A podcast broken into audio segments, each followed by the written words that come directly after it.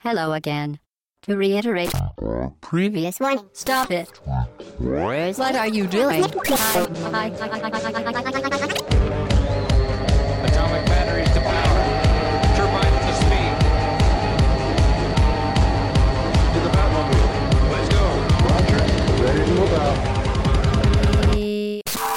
Go. Au bas gauche droite.fr, le podcast session 98. Bonjour tout le monde, très chères auditrices et très chers auditeurs. Nous sommes le dimanche 29 juin 2014 et nous sommes de retour pour vous jouer un mauvais tour avec un podcast d'actualité. Pas sur Pokémon.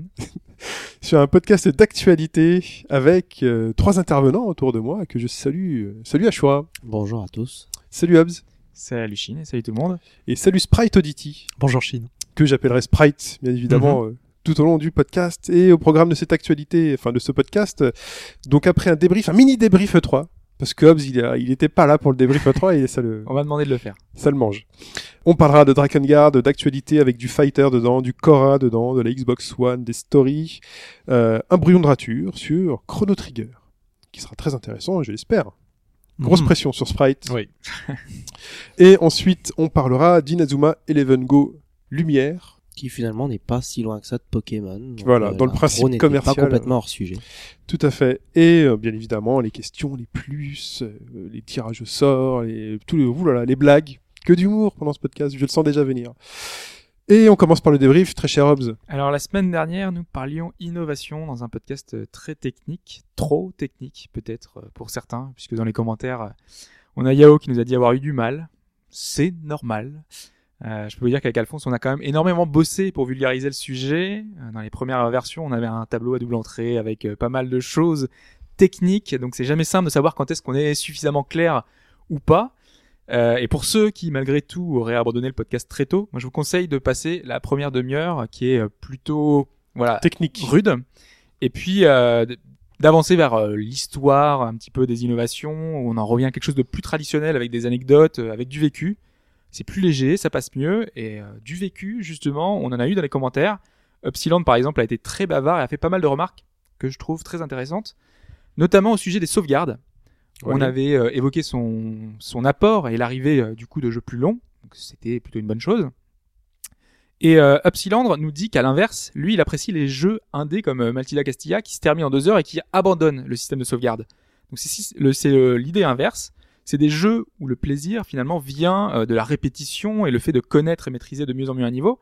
Donc l'absence de sauvegarde apporte un type de plaisir qui a quasiment disparu.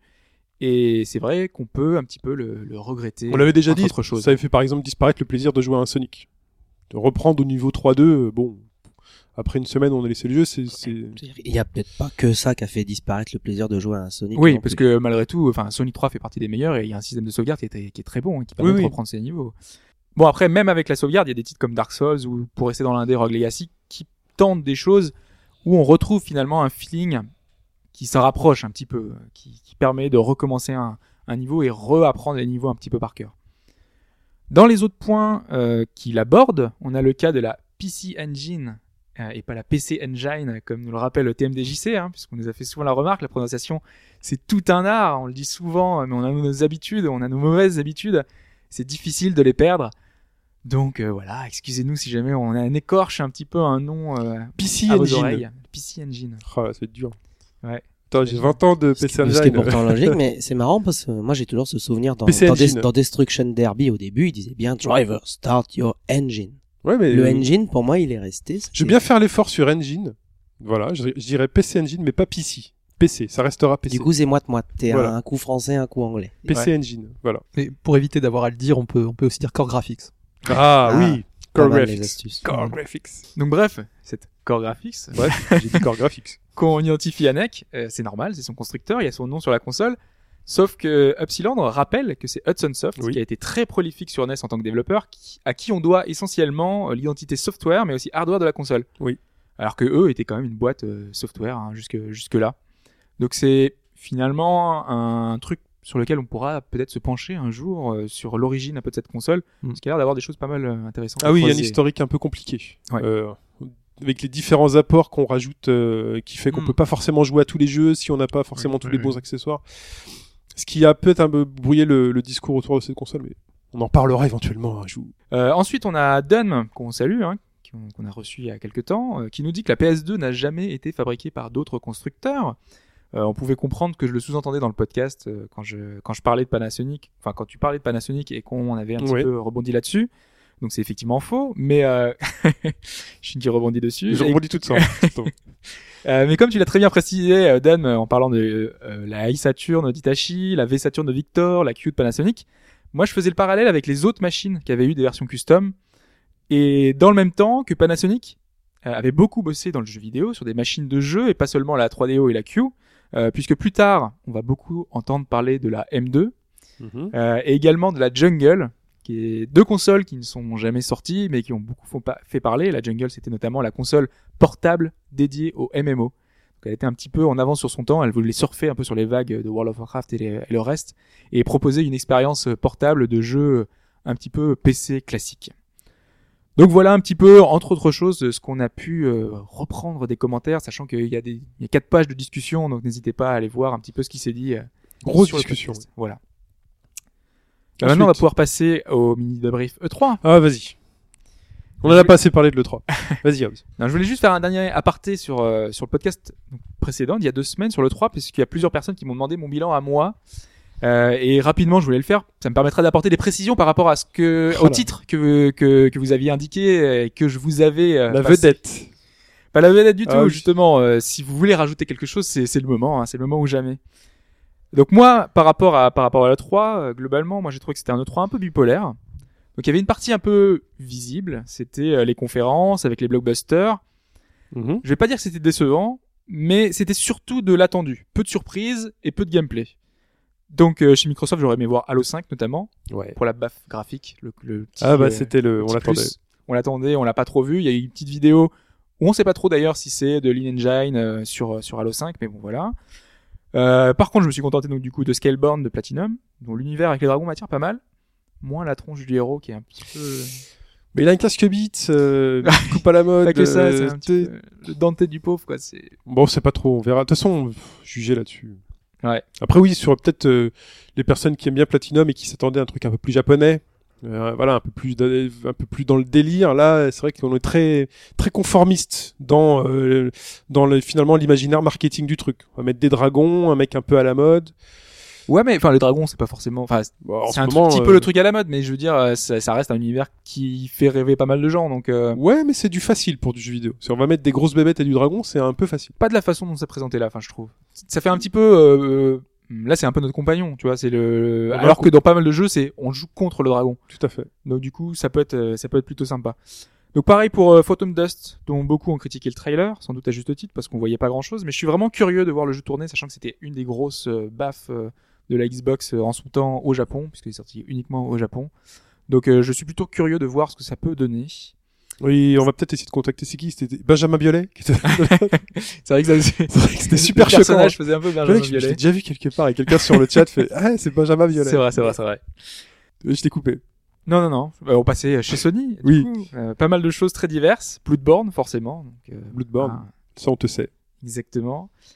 Après, rien qui m'enthousiasme vraiment, à part Uncharted 4, parce que ça s'annonce magnifique, et ce qu'on en a vu, voilà, bon, même si c'est un petit teasing, euh, Oui. pas grand chose, mais ça suffit à susciter mon intérêt, même s'il faudra qu'il fasse mieux que le 3. Bien Parce que sûr. pour moi, j'ai pas vraiment aimé le 3, donc euh, il faut vraiment qu'ils prennent plus de, plus de risques, qu'ils arrivent à, à faire quelque chose de nouveau. Chez Nintendo, là par contre, je vais aller dans le sens euh, un peu opposé du vôtre, parce que vous avez été assez enthousiaste, Oui. et moi, pas vraiment. Euh, Kirby et euh, Yoshi sont très très beaux. J'ai un peu l'impression d'y avoir d'avoir joué, à ce jeu 15 fois, d'y avoir déjà joué. Et ça, ça m'ennuie en fait de, de, de me dire euh, voilà. Après, il y a le côté aussi, il y a eu de l'autodérision sur le fait qu'ils apportent un peu toujours les mêmes licences. Et au final, ils auraient pu démonter ça en, en montrant quelque chose. On a vu, enfin, Splatoon, mais ça a été un petit peu l'exception. Oui. Et derrière, ils ont montré exactement la même chose que d'habitude. Le Zelda, le Mario, euh, le Kirby, le Yoshi. Il n'y a pas eu le Mario, là. Enfin, il y a Captain Toad. Captain Toad. Ah, attention. jouons. On est un peu dans le, toujours dans le, dans le même univers, les mêmes, Mm. les mêmes choses. Si, il y a, le, il y a Mario Maker. Mario Maker, oui. Mais ça, c'est plus de, de l'ordre de l'applicatif que du jeu. A priori, C'est vrai que ça, derrière, ça m'a pas du tout enthousiasmé, le- ça, Mario le, Maker. le Maker a l'air tellement simpliste qu'au final c'est vraiment un- des niveaux de Mario euh, qu'on va pouvoir faire. euh. Mais il faudra voir ce qu'en fait la communauté. Comme d'habitude, hein. là, il faut attendre la communauté. C'est ça qui m'embête un petit peu. Euh, Il faut attendre de voir ce qu'ils font.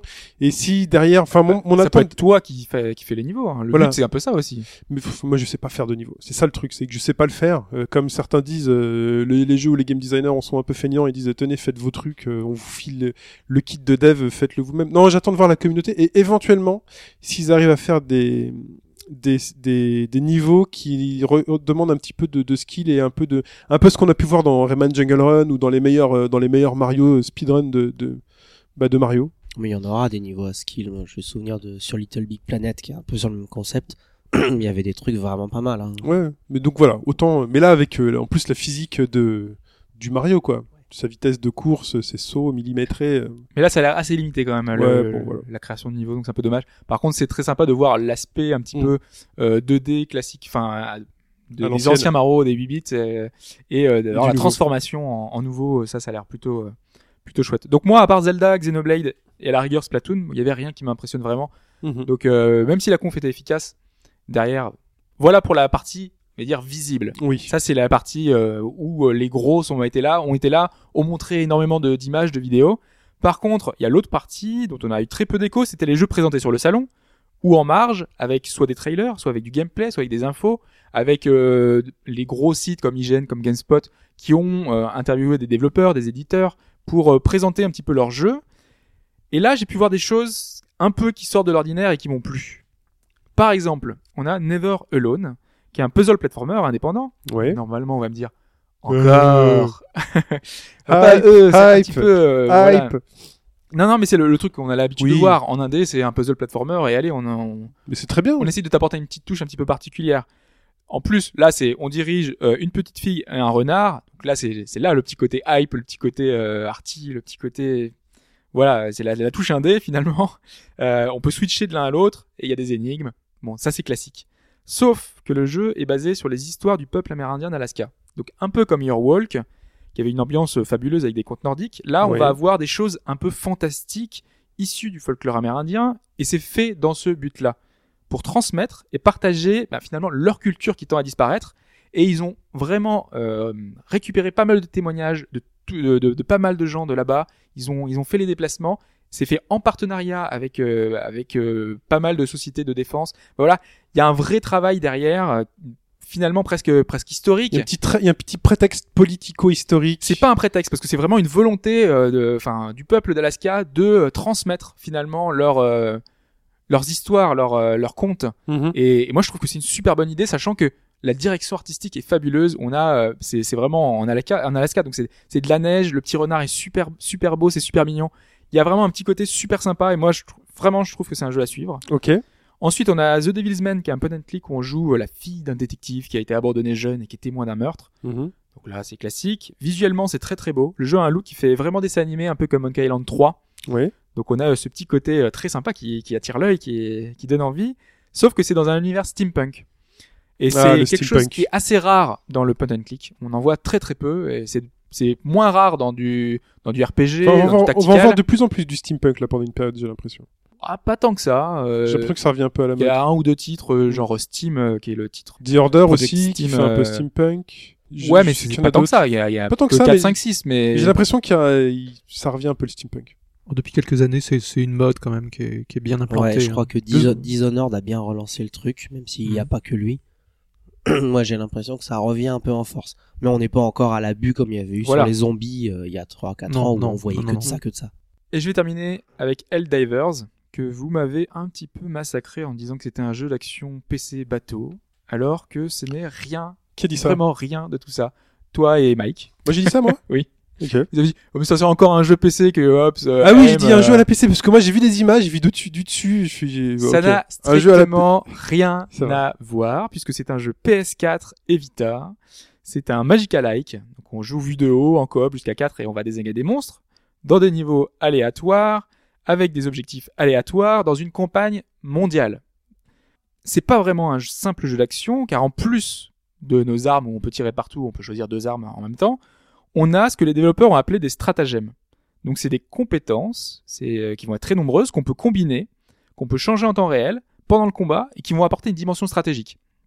Si vous vous souvenez Magica, on pouvait, on était un petit mage, on utilisait euh, des sorts de feu, de glace, de d'eau, qu'on pouvait combiner à l'infini, plein de choses. On faisait un sort de glace et un sort de euh, un sort électrique, et ça, faisait quelque chose. Voilà, on faisait des tests, on expérimentait. Et là, euh, l'apport de ces stratagèmes, entre guillemets, de ces compétences euh, qu'on va avoir, ça va apporter une dimension stratégique qui va être primordiale dans le jeu.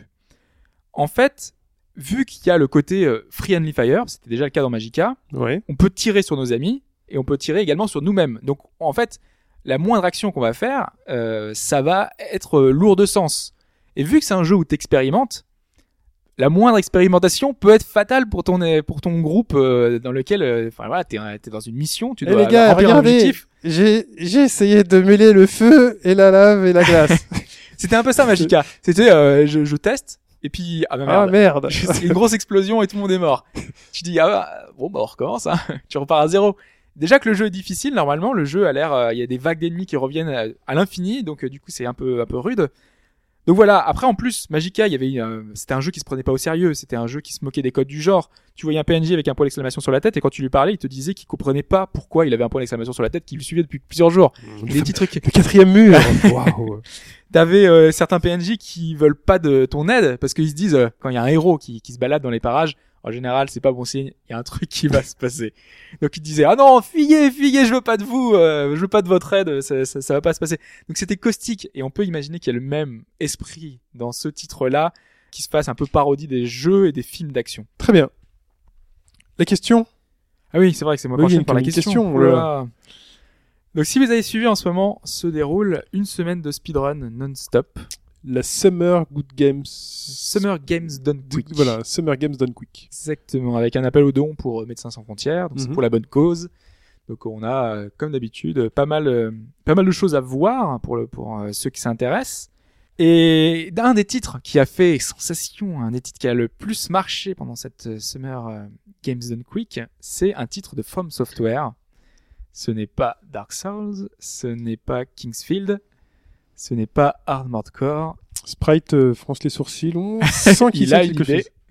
C'est réponse individuelle ou collective? C'est une réponse individuelle. Donc voilà. Ne grille pas tes cartouches, Sprite. Non mais le c'est pas le but ne sera pas de deviner le jeu puisque le jeu c'est Metal Wolf KO. Oh là là, il nous prend alors. Non non. Il nous prend de revers. Mais donc c'est un jeu de mecha Ouais. où on dirige le président des États-Unis qui doit sauver les États-Unis avec son mecha tout seul. C'est le dernier espoir de l'humanité C'est classe. et c'est America. Fuck yeah. Tu as ton mecha, tu tu tires de partout euh, et tu sauves le monde. Et ça a été un jeu tellement improbable, tellement euh, incroyable que beaucoup de monde a, a beaucoup aimé. Et donc, on, sachant que c'est un jeu qui est difficile à obtenir, je pense que le prix va encore plus s'envoler. Ouais. C'est aux, aux alentours de 100 euros pour le trouver aujourd'hui. Ouais, c'est un jeu sur quoi? Parce qu'en fait, c'est un jeu sur Xbox. D'accord. qui est sorti uniquement au Japon. C'est un Mhm. titre exclusif par From Software, euh, donc exclusivité Microsoft. Et donc du coup, bah voilà, on a juste une version japonaise et ça fait euh, partie de ces euh, de ces mythes, de ces licences un petit peu euh, Il est bien le jeu ou oubliées. C'est un plutôt un bon jeu, des foulants, quoi, on va dire, Bah, c'est tout. From, ils ont, ils ont une bonne expérience du, euh, du jeu de mecha avec les Armored Core. Mhm. Donc ils, ils, se débrouillent, mais euh, celui-là, je crois qu'il est- il est vraiment très célèbre pour son côté parodique. C'est ça, son côté nanar. Et- et, euh, nanar. Il y a tout ce qu'il faut parce qu'il y a, il y a de l'English. euh, Enfin, il y a, il suffit de regarder le trailer pour euh, pour comprendre le l'intérêt du jeu et euh, d'autant plus que l'ennemi c'est quand même le vice-président. Ah. Donc il y a une espèce de et, et le le président en question, je crois qu'il s'appelle Johnson. Enfin, il a un nom, c'est une caricature. Il est, euh, il a une secrétaire, hein, je crois, qui qui lui envoie des. C'est ça, il y a des, Enfin, des bon, petits dialogues c'est- assez, c'est euh, c'est vraiment savoureux. assez sympas, ouais. Ouais. Exactement. Et donc ce jeu-là, c'était une exclusivité Xbox. Je Ouais. pense que vous avez une petite idée de la question. Donc je vais justement vous proposer quatre jeux. Trois sont sortis sur Xbox et ont été créés par les Japonais pour les Japonais en exclusivité sur Xbox. Et un a été inventé dans ma petite liste. Donc rien à voir avec la Hmm. Summer Games Done Quick. Non. Très bien, merci. voilà, c'était pour l'introduire un petit peu, sachant que c'était encore en cours. euh, Vous pouvez encore aller voir euh, ce qui s'y passe, sachant qu'en général c'est même prolongé. Euh, Il y a souvent pas mal de, de personnes qui continuent un petit peu leur aventure. Donc les quatre réponses. La première réponse, réponse A, Cheers Go Team Go. On dirige un manager d'un groupe de pop-up girl et on doit reproduire, décorer via des QTE. Ok. Donc Cheers Go Team Go. Le second, réponse B, Maximum Chase. C'est un autre nanar à l'américaine où on alterne course-poursuite et tir subjective à la Virtua Cop. Ou à la euh, course-poursuite et tir? Il y a des courses-poursuites et après, pendant, euh, on a une espèce de vue euh, à l'arrière et on tire avec. euh. D'accord. La troisième réponse, réponse C, Dinosaur Hunting, qui est un jeu de chasse très dynamique à la Monster Hunter dans l'univers du roman Le Monde Perdu qui a inspiré Jurassic Park. Ok. Et enfin, réponse D, Nude, pour euh, Natural Ultimate Digital Experiment, qui est un simulateur de robots féminins humanoïdes qu'on peut commander à la voix. Donc voici les quatre titres. Et trois sont sortis au Japon en exclusivité sur Xbox. Du temps de la Xbox. Il est bien inventé. Celui que t'as inventé, il est, il est bien inventé. Mais euh, Je vois tout le monde qui ne... je vote, je B, maximum chase. pour Chine. Co- comment tu écris Chase? C'est comme la pour, poursuite, c'est Ouais. ça? Comme euh, Chase HQ, ok. Exactement. Alors Cheers, Team- euh, Go Team Go, Maximum, Chase, Dinosaur Hunting ou Nude? Moi, je vais aller pour Nude. Nude? Ouais. J'ai l'impression que ce truc-là existe. bah moi je suis ouais, j'ai tendance à aller sur Nude aussi. Je suis partagé en fait. Le seul peux, truc hein. c'est euh, le contrôle à la voix. Est-ce qu'il était possible à l'époque? C'est ça qui me. Il y avait Seaman sur euh, Seaman sur euh, sur Dreamcast. on n'a pas le droit de céder. Hein. Ah ouais. Attendez. Non non. c'est Choisis ta réponse et ensuite on discute. Euh... Nude. Ouais, je vais rester sur mon intuition première et Ok. partir sur Nude. Mais j'ai l'impression qu'il existe le Nude. Il me dit quelque chose. Bah ça serait pas étonnant Japon. Il me dit vraiment quelque chose. Allez, on passe euh, bah, tous ensemble à Drakengard 3.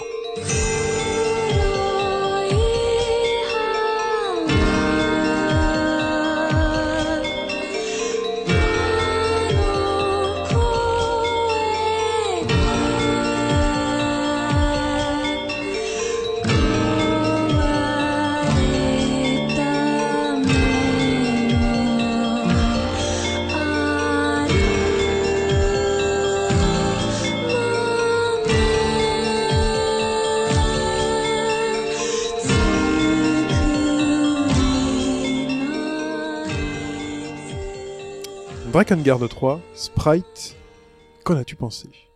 Alors écoute, euh, très bonne surprise, mais les, les critiques que j'avais lues sur le jeu euh, allaient plutôt dans le bon sens. Enfin certaines critiques, hein, parce qu'il a, il a aussi été euh, malmené au moment de sa sortie japonaise. Oui. Mais les, les critiques américaines et européennes, certaines étaient plutôt très bonnes. Je crois que c'est c'est beaucoup dû à la, à la traduction, qui est excellente. Ça a été fait par le studio 8-4, qui s'est occupé de pas mal de jeux, dont les Monster Hunter récents, Fire Emblem, en anglais, c'est eux. Et, euh, et ils ont su euh, justement mettre en valeur le script. C'est aussi eux qui s'étaient occupés de Nier. Oui. Et d'ailleurs, il y, a- il y a une parenté, parce que c'est le même euh, concepteur. Et on... Faut dire, on est encore, enfin, c'est sur PS3, hein, c'est sur la génération précédente, enfin, précédente. Oui, complètement. D'ailleurs, visuellement, le jeu, il est complètement. euh, il ressemble à. On est, on est entre la PS2 et la PS3. hein. C'est. Euh, Globalement, enfin, j'ai l'impression que c'est un, peu ça le, le jeu. C'est un, c'est un jeu euh, qui ne dégage pas de qualité technique particulière, Non. mais qui aura du charme sur plein d'autres égards. hein. C'est exactement, je pense que le. Alors, d'une part, si vous avez aimé Nier, ça va dans ce sens-là, puisque le- l'héroïne de, de Dra- Dragon Card 3 est très inspirée d'un personnage de Nier qui était, euh, je crois qu'elle s'appelait Kaine, qui, qui était très grossière, euh, très bagarreuse. Enfin, vraiment un personnage euh, qui sortait du commun.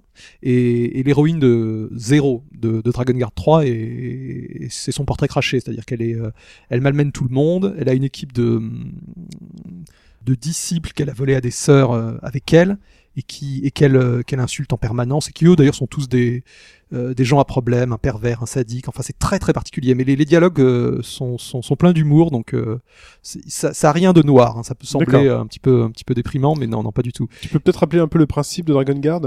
Alors, euh, moi, j'avais pas fait les épisodes précédents. Je, Oui. je venais de Nier en fait, et j'avais vu, j'avais regardé un petit peu ça de loin. Alors, euh, ça a tout du hack and slash.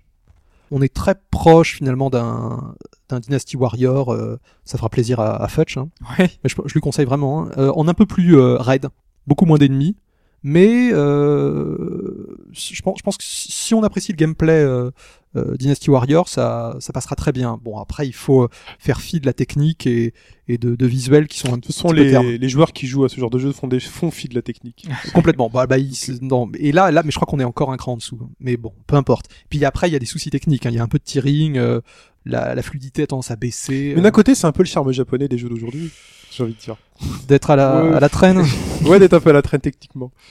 Bah après techniquement, euh, il y a techniquement, enfin il y, y a mauvais et mauvais quoi. Tu- Ah, Après, il est pas pas injouable. mauvais. Il est pas injouable, mais, mais Mais- c'est sûr qu'il faut pas chercher le à montrer ça à des gens pour leur euh, Pour la mettre pour, la pour vue. hein. montrer ce que c'est que des jeux HD. Enfin, Mm. oui, c'est c'est c'est pas ça. Par contre, tu dis hack and slash, mais euh, moi je pense qu'il y avait une dimension RPG un peu plus prononcée. Enfin dire, tu. Elle y est, elle y est, mais euh, comment pour, pour présenter les choses simplement le Ouais, c'est pour montrer enfin, un peu le gameplay, la, le- la progression dans le jeu est très linéaire.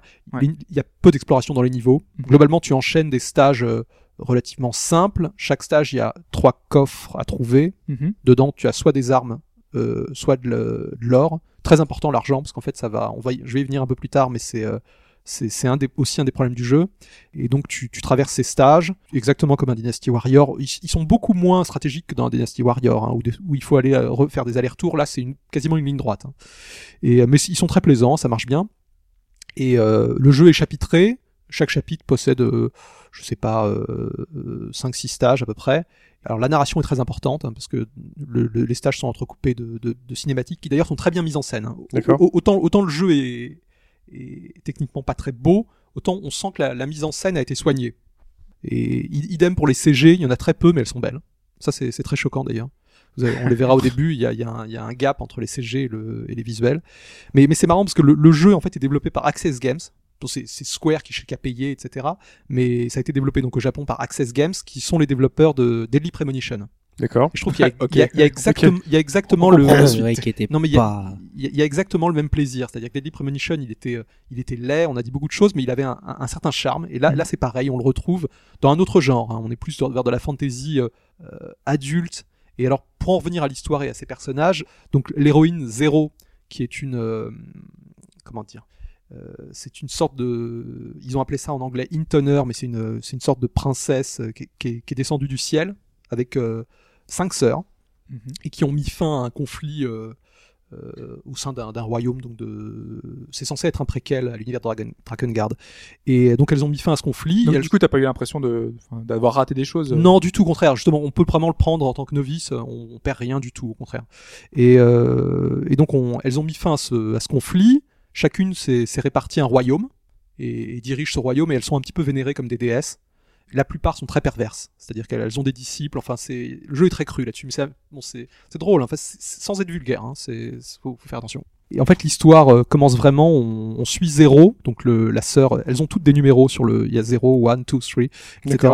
Sur le front. Donc cette zéro en question, elle a décidé de de tuer toutes ses sœurs. On sait pas vraiment pourquoi, et elle est accompagnée par son dragon euh, Michael, qui est un, Oh, un grand dragon blanc. Euh, prénom. bah, il, il y a euh, comment dire, toutes les sœurs ont des dragons qui ont des, des prénoms d'archanges ou d'anges. Tu verras Gabriel, Raphaël, etc. Et donc le bon, je vais je vais ju- juste avancer un tout petit peu dans l'intrigue. Disons qu'elle est elle est elle est vaincue au début, c'est le tutoriel, et le, le jeu commence vraiment un an après. Euh, elle est de retour avec un bras en moins parce qu'elle l'a perdu au combat et elle s'est mis une prothèse. C'est c'est c'est assez spécial. Ouais. Et elle a une une fleur qui qui pousse euh, au niveau d'un œil. Elle a comme si elle avait perdu un œil et donc elle a des pétales. Ils ont un imaginaire. euh, Ouais, ouais, ouais. Et alors, euh, son dragon qu'elle avait, qui était, qui était un dragon assez majestueux et, et très puissant, s'est réincarné en un, en un dragon enfant qui est tr- très, très, très bête. En fait, il, les, visiblement, les dragons gagnent en intelligence, mais lui, il est particulièrement, euh, il, est, il est naïf en fait. Il, est, il est un peu simplet, exactement. Et elle arrête pas de le malmener. Et leur relation est vraiment très drôle parce que lui, il a tendance à, se- à se rouler dans les marais, à, à faire pipi partout. Enfin, non, c'est vraiment très spécial. Et euh, elle, elle, elle, elle n'en peut plus. Enfin, elle lui dit sans arrêt de, de grandir, etc. Donc c'est drôle. Et elle va aller donc de, de contrée en contrée pour euh, tuer chacune de ses sœurs. Et elle en profitera aussi donc pour chacune de ses sœurs leur euh, voler leur, leur disciple favori. Et ça va faire justement un, un PNJ qui nous accompagne lors des combats. Pareil, les, les dialogues continuent entre le Zéro et son, et son PNJ et ils sont toujours savoureux parce qu'il y en a un, donc c'est c'est un sadique. Euh, Il a, il a un physique de, par contre, de, de, de bichonen japonais, beau, beau garçon, etc. Mais il est, il est complètement, euh, comment dire, euh, C'est un obsédé, quoi. oui, non, il y, a- il y a un, un autre personnage obsédé, mais lui, non, il est plutôt sadique. Il cherche vraiment à, à faire souffrir les gens et à... donc c'est c'est très particulier. Elle essaye quand même de, de réprimer un peu ses intentions. Donc il- elle va elle va donc affronter chacune de ses sœurs. Euh, après, elle va prendre un autre disciple qui lui est un, ma- un masochiste, qui est plutôt un gentleman, hein, qui, est- qui, est- qui, est- qui est- qui veut aider tout le monde, mais qui, qui apprécie vraiment les euh, les insultes et les, et les coups. Euh, après, elle va tomber sur un. Ça fait une de ses Bah, équipes. du coup, c'est bien, il va bien s'entendre avec Voilà. l'autre en principe. Euh, Tout à fait. D'ailleurs, oui, mais, il, mais lui, lui, il est vraiment très spécial. Mais l'intrigue, euh, c'est ça, c'est là ce que tu nous racontes, c'est le fait qu'elle va battre toutes ses sœurs? Complètement. et c'est la fin du jeu. Alors, Bah, je- on va, on va pas Bon, spoiler. On va pas spoiler, non mais justement, j'essaie de savoir s'il est Bah, en train de spoiler ou pas. Non, du tout. Non, ça c'est vraiment la première partie et je pense que c'est- c'est c'est annoncé, c'est le brief hein, du jeu. hein. D'accord, c'est elle- le brief. Elle, pa- elle part en guerre contre ses sœurs. Et donc, euh, pour en finir avec les disciples en question, donc elle, euh, elle récupère aussi un Octa qui est, qui est un- qui est le plus âgé des disciples et qui lui est un, un infomane. Enfin, il est, et il arrête pas de, de, de vouloir justement brancher zéro. euh, et elle, le- elle le rembarde dès qu'elle peut. Et le dernier, qui est aussi un bichonen, euh, mais qui est très très bête et qui qui qui bon qui, qui se fait rabrouer par un peu par tout le monde. Enfin voilà. Et euh, donc ça c'est vraiment le, le début du jeu en fait où on, on suit le- la progression en allant d'une sœur à l'autre. Mhm. Et le, le jeu se termine. Bon, je, je vais pas euh, rentrer dans le détail. Et c'est là qu'après les choses se complifient, euh, se complexent un petit, se un petit peu. On va pouvoir en fait suivre d'autres, euh, comment dire, des branches alternatives dans l'histoire. Et là, on a vraiment une seconde partie. Et il y a d'autres, ce qui s'appelle les, les la, la- finalement la trame principale, c'était la branche A. Et on va suivre la branche B, C, etc. C'est des Et- mondes parallèles ou c'est vraiment juste euh, une histoire euh, On- on- annexe qui s'est passée à en fait, on, on- revient. Euh, C'est-à-dire que le, le jeu évolue un peu comme une, euh, une arborescence, Ouais. et on revient en arrière.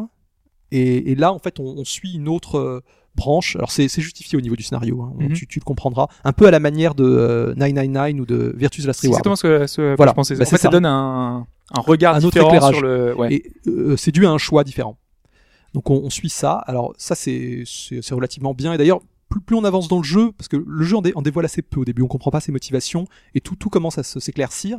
Hélas, en fait il y a un moment où euh, euh, le jeu va vous demander pour continuer de d'obtenir toutes les armes que propose le jeu. Il y en a une cinquantaine.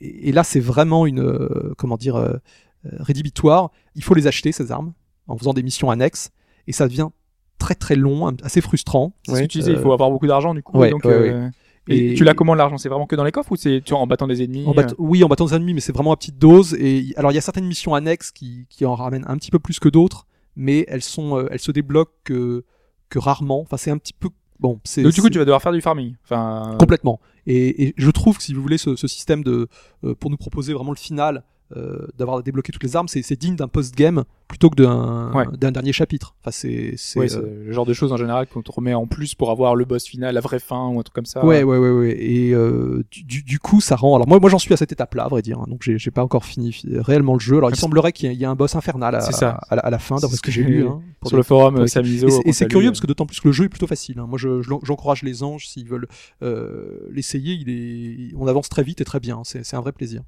Voilà. Et non, non. Enfin, c'est un, c'est un titre très agréable. C'est dommage qu'il soit pas sorti en, en Blu-ray en, en Europe Ouais, parce que c'est, il mériterait. Je pense qu'il va décourager. Euh, Pourquoi, pourquoi? Là, il est sorti. euh, il est sorti en Blu-ray au Japon, aux États-Unis, Ouais. et pour uniquement en version euh, dématérialisée en Europe. D'accord. Et c'est un chouette Square. sur la euh, boutique euh, Square Enix. euh, Ouais, enfin, un truc assez compliqué et inutile. euh, d'a- D'ailleurs, ils proposaient, en- même en Europe, ils proposaient un pack euh, euh, Collector. et Ouais. ils envoyaient un, un code avec ce pack. Donc c'est quand même mais rageant. ouais, hein. Pourtant, les, enfin, le- l'OST est sublime. Enfin, il y a- Ouais, il y a, ouais, plein, ouais, de, très il y a plein de agréable. choses très intéressantes dans ce collector et dont on peut pas profiter finalement. euh, Mm. Si t'achètes une collector avec ça, autant aller, enfin, récupérer celle, enfin, la version import. De toute façon, en, la, PS la PS3 est pas zonée. Ouais. Je pense qu'en récupérant une version américaine, euh, enfin, c'est c'est peut-être plus sympa de faire ça. D'accord. Du coup, Il y a autre chose d'assez vicieux, d'après ce que j'ai compris, c'est que finalement ce problème d'argent pour euh, acheter les armes, il peut être résolu, mais en achetant des DLC. C'est Ah, bah, assez eh. horrible, puisqu'en fait les c'est des chapitres euh, spéciaux où je crois que d'après ce que j'ai compris, on, joue- oui, on joue les sœurs et en fait on, on débloque euh, ces fameux chevaliers en or qui permettent de gagner euh, euh, des monts et des sangs. Et ces chevaliers-là, on les rencontre très rarement dans le jeu, alors que dans les DLC, ils sont très fréquents. Donc ça, c'est- un truc qu'on avait dans, dans Fire Emblem où Oui. moi je trouvais que la progression était pas assez rapide et le seul moyen de vraiment gagner de l'argent c'était de farmer un niveau en DLC qui Mhm. était euh, enfin que tu fait avais pour, acheté Ouais. Qui était fait pour quoi et Bah, c'est ouais, là c'est extrêmement puis ce- bon c'est c'est c'est vraiment un pouce au crime hein, ce, ce, ce Ah ouais, système. Bah Ouais, ouais, ouais, là, c'est fait, on va dire, c'est c'est triste à dire, mais c'est fait intelligemment. C'est-à-dire oui, que c'est exactement tellement- ça. C'est tellement, c'est- tellement rébarbatif que limite le choix le plus raisonnable, c'est le DLC. Mhm. Quand on arrive là, c'est que c'est vraiment salaud de leur part. Quoi. si c'était resté du post-game, moi ça me franchement bon, c'est des choses qui, qui arrivent mais là là nous, nous mettre ça pour vraiment nous montrer la fin du jeu, c'est c'est C'est quand très joliment dit. Ce sont des choses qui arrivent. Les... Ouais. voilà. On fait avec maintenant. C'est la destinée. Mm, mm, mm. Enfin bon, c'est non, c'est un titre vraiment. euh, Après, je pense qu'il sera, rapidement en, en solde. Square, ils, ont commencé, tendance à solder, donc peut-être tentez votre coup euh, à ce moment-là. Et je crois qu'une dernière chose, il y a un il y a un, lé- un petit problème aussi avec un, un DLC euh, pour les voix japonaises qui, qui ne sont pas disponibles en, en Europe alors qu'ils proposent ce DLC à la vente, mais il y a un problème technique, ça ne marche pas. Donc ne- surtout N'achetez n'achetez pas. pas, ce, avec la version européenne, hein. ça marche avec les versions américaines. Très bien. Voilà. Donc c'était Dragon Guard 3 Oui. sur PS3. Combien Oui. tu l'as payé? Eh ben écoute, je l'ai acheté aux États-Unis, euh, Ah je oui. crois que c'est 50 dollars. et en, et en démat, il coûte le même prix euh, Pareil. chez nous. Ok. Ouais, ouais. Très bien. Donc euh, avis plutôt euh, bien, Oh, bien euh, au niveau de Non, non, l'histoire. elle a plutôt bien aimé. Ah si, si, si, non, je, moi je Ok. vais dans le sens. positif, hein. Si, si, si, non, non, je crois que les, on, on, on oublie très vite les, les problèmes techniques euh, pour un plaisir, parce que d'une part, le, le gameplay est plaisant, Oui. ce qu'il faut vraiment retenir, et le Parce qu'il y a un peu de et les dialogues sont extraits. dans, dans les combats, il y a un peu de technicité ou c'est vraiment du bouton de machine euh, Ça on l'a pas dit. Ouais. C'est comment C'est exactement comme un Musso, comme un Dynasty Warrior, c'est-à-dire qu'en fait c'est cette combinaison de attaque forte, attaque faible, Ouais. et selon leur euh, comment dire le, leur rythme, on crée des attaques différentes. Je pense que si, si, si on a joué un Dynasty Warrior, on comprendra très bien ce système-là. Mais c'est important de le signaler. euh, Oui, oui, oui, Mm. mais c'est relativement et un détail sur lequel je suis parvenu, on peut euh, switcher euh, à la volée différentes armes. En fait, on a quatre types Real time weapon change? Ah, c'est la exactement PS3. ça. C'est la PS3. La puissance euh, du sel. et, et, euh, et elles sont euh, non bah, elles, y- y- elles sont comment dire justifiées c'est-à-dire qu'il y en a quatre mais elles, elles ont bien des rôles très spécifiques Très du coup, bien on joue qu'un seul personnage du coup. C'est tout le temps. Euh, euh, alors d'ap- d'après ce que j'ai lu je crois que dans les DLC on peut peut-être cho- choisir ses sœurs mais dans- si- si- le, le jeu Ouais, la version de vanilla c'est zéro uniquement Très et bien. son dragon parce qu'il y a des phases en dragon parce que vu en général dans les, dans les mousseaux, on a plein, plein, plein, plein Non. de personnages. mais mais le là c'est plus scénarisé aussi Oui, Voilà. j'imagine bien. Mm. Eh bien merci Sprite pour cet De avis sur Dragon Guard 3. Il est temps de passer à l'actualité.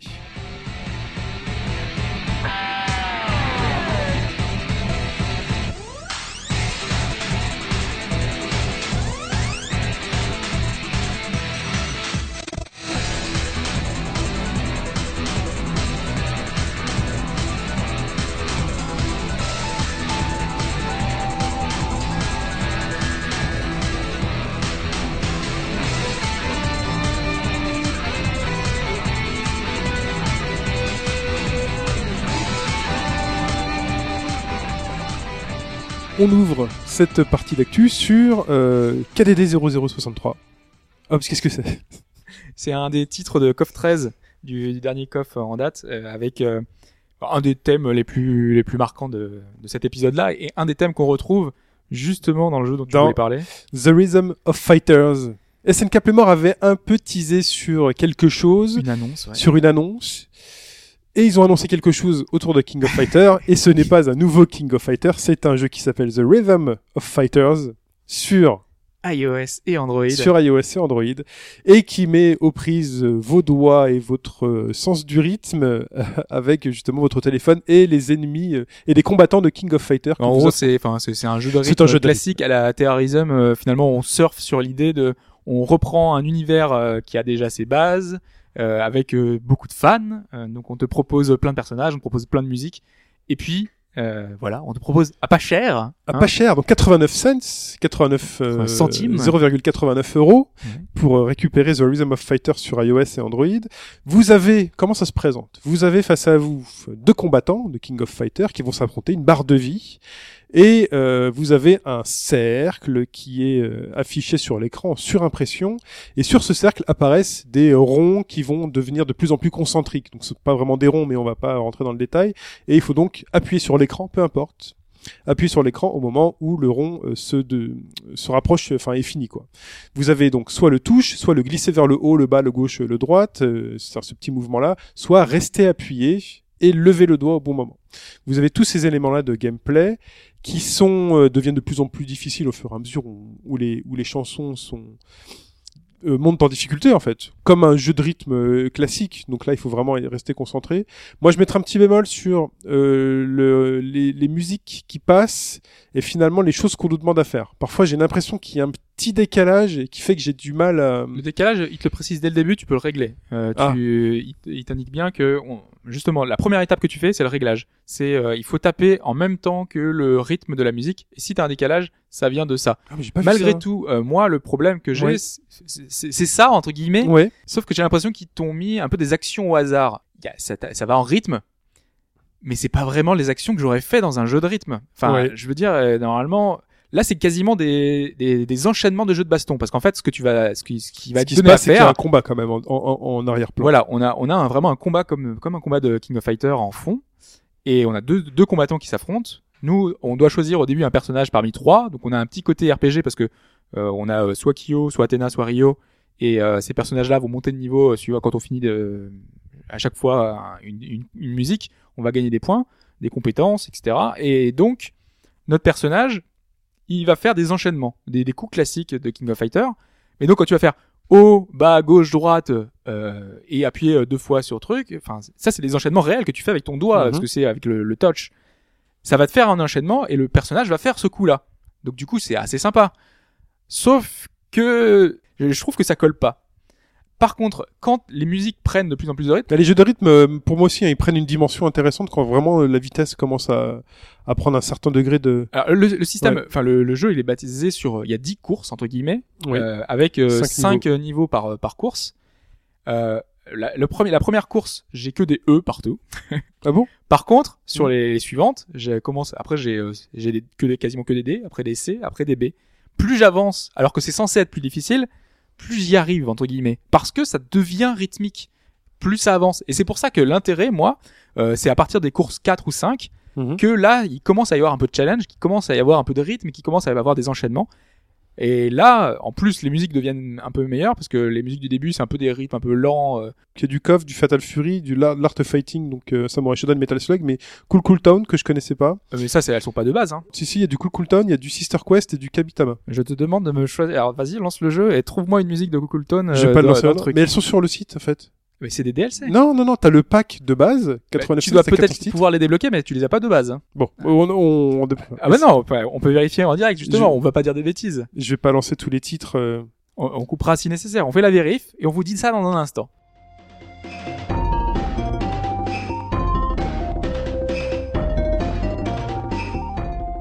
Donc nous voilà, après cette petite pause de vérification où j'ai été challengé en direct. Non, non, mais t'as Euh, raison justement, parce que c'est. les- Et donc euh, finalement, oui, il y a bien du Cool Town ouais. de base, du Sister Quest, du Kamitama, euh, donc des, des, des jeux de l'univers euh, euh, Capcom, j'allais dire Tout Capcom, de l'univers Non, SNK. ça, ça, ça aurait été plus surprenant. Donc il y a 14 titres, donc il y a, il y a 14 titres dispo de base et comme tu le disais, donc il y a des DLC ensuite. Euh, on peut tout de suite parler euh, donc du prix des DLC. Euh, ils sont à 2,69€ par pack. Par pack, euh, il y aura un pack KOF, un pack euh, Metal Slug, un pack euh, Fatal Fury et un pack Slot Machine. Est-ce que, est-ce que de base ça vaut le coup? Ça peut, enfin pour 80 centimes, oui, craquer. Moi, ce que j'aime, c'est cet aspect parce que quand même, en, en arrière-plan, on a, on a un Un combat, et euh, on a cet aspect euh, pixelisé qui est, rien n'a été retravaillé. C'est-à-dire qu'on a vraiment du coff Neo Geo en arrière et le, et c'est un combat qui se déroule. C'est-à-dire que si on rate nos enchaînements, on ne sera pas capable de mettre le, de notre garde et donc notre barre de vie va tomber et on, on a un game over sur la chanson quand notre barre de vie elle est tombée. Donc moi, c'est cet aspect-là que je trouve sympa. Et quand on réussit le bon enchaînement, on voit un véritable combo de King of Fighter qui, euh, qui s'exécute derrière nous. Euh, on a bien le temps de le voir en plus. Sachant qu'on a aussi les spécificités de, de Ouais. KOF avec un personnage de support. Oui. Euh, donc parce que normalement dans KOF c'est en général c'est un peu du tag team quoi. C'est t'as ton personnage qui vient que tu peux appeler quand tu veux. Pas dans tous les KOF d'ailleurs, hein, mais dans certains. Et donc là par exemple, euh, moi j'utilise Athena et j'utilise, euh, je crois que qui est-ce que j'ai mis? Euh, Peut-être Rio. Je sais plus qui est-ce que j'ai que j'ai Enfin, en tout cas, le personnage du support, c'est une espèce de, de d'add-on qui va vous dire euh, si vous réussissez une chaîne de 30, et ben vous allez récupérer un peu de vie. Euh, si vous me choisissez en deuxième personnage de support, vous allez, vous allez faire un peu plus de dégâts à l'ennemi qui est en face. Ce Il qui y a, fait ouais, que si on, notre vie descend en dessous de 30%, à ce moment-là, on, on va regagner un peu de vie. En fait, c'est des petits personnages qui interviennent vraiment dans le combat pour nous. Qu'on gagne au fur et à mesure où on finit les, les courses, qu'on peut acheter. Il y a aussi des packs où on achète des personnages de support. Et euh, donc ça, c'est un petit aspect, un, un petit aspect qui finalement simplifie un peu le jeu au fur et à mesure où on devient meilleur. C'est ce qu'ils expliquent d'ailleurs au début du jeu. Notre personnage gagne en level. Plus on gagne, plus on va gagner en défense, en attaque. Donc nos points vont augmenter. Voilà. Et en plus, euh, plus euh, on va gagner ces personnages-là qui vont nous aider justement. Mais si je dis ça, surtout, c'est parce que donc, pour l'aspect euh, DLC, c'est euh, est-ce que c'est un pouce à l'achat euh, comme euh, euh, comme Terrorism ou Terrorism, c'est finalement euh, t'achètes ton jeu de base, vu que t'es fan, t'as envie d'avoir la musique que t'aimes bien, t'as envie d'avoir les trucs, surtout qu'il en sort quasiment toutes les semaines, donc du coup t'es un peu attiré par ce côté-là. C'est t'es- t'as t'as envie, euh, t'es Bah, on si, appelle le fan service, tout simplement. ah oui, bah, si par exemple t'as envie de jouer avec Terry Bogard ou euh, Yori euh, Yagami, bah c'est 2,69€ chaque. En plus, Terry est pas dans le jeu. Mais voilà. euh, c'est- Donc C'est- voilà. ça, ça te donne envie.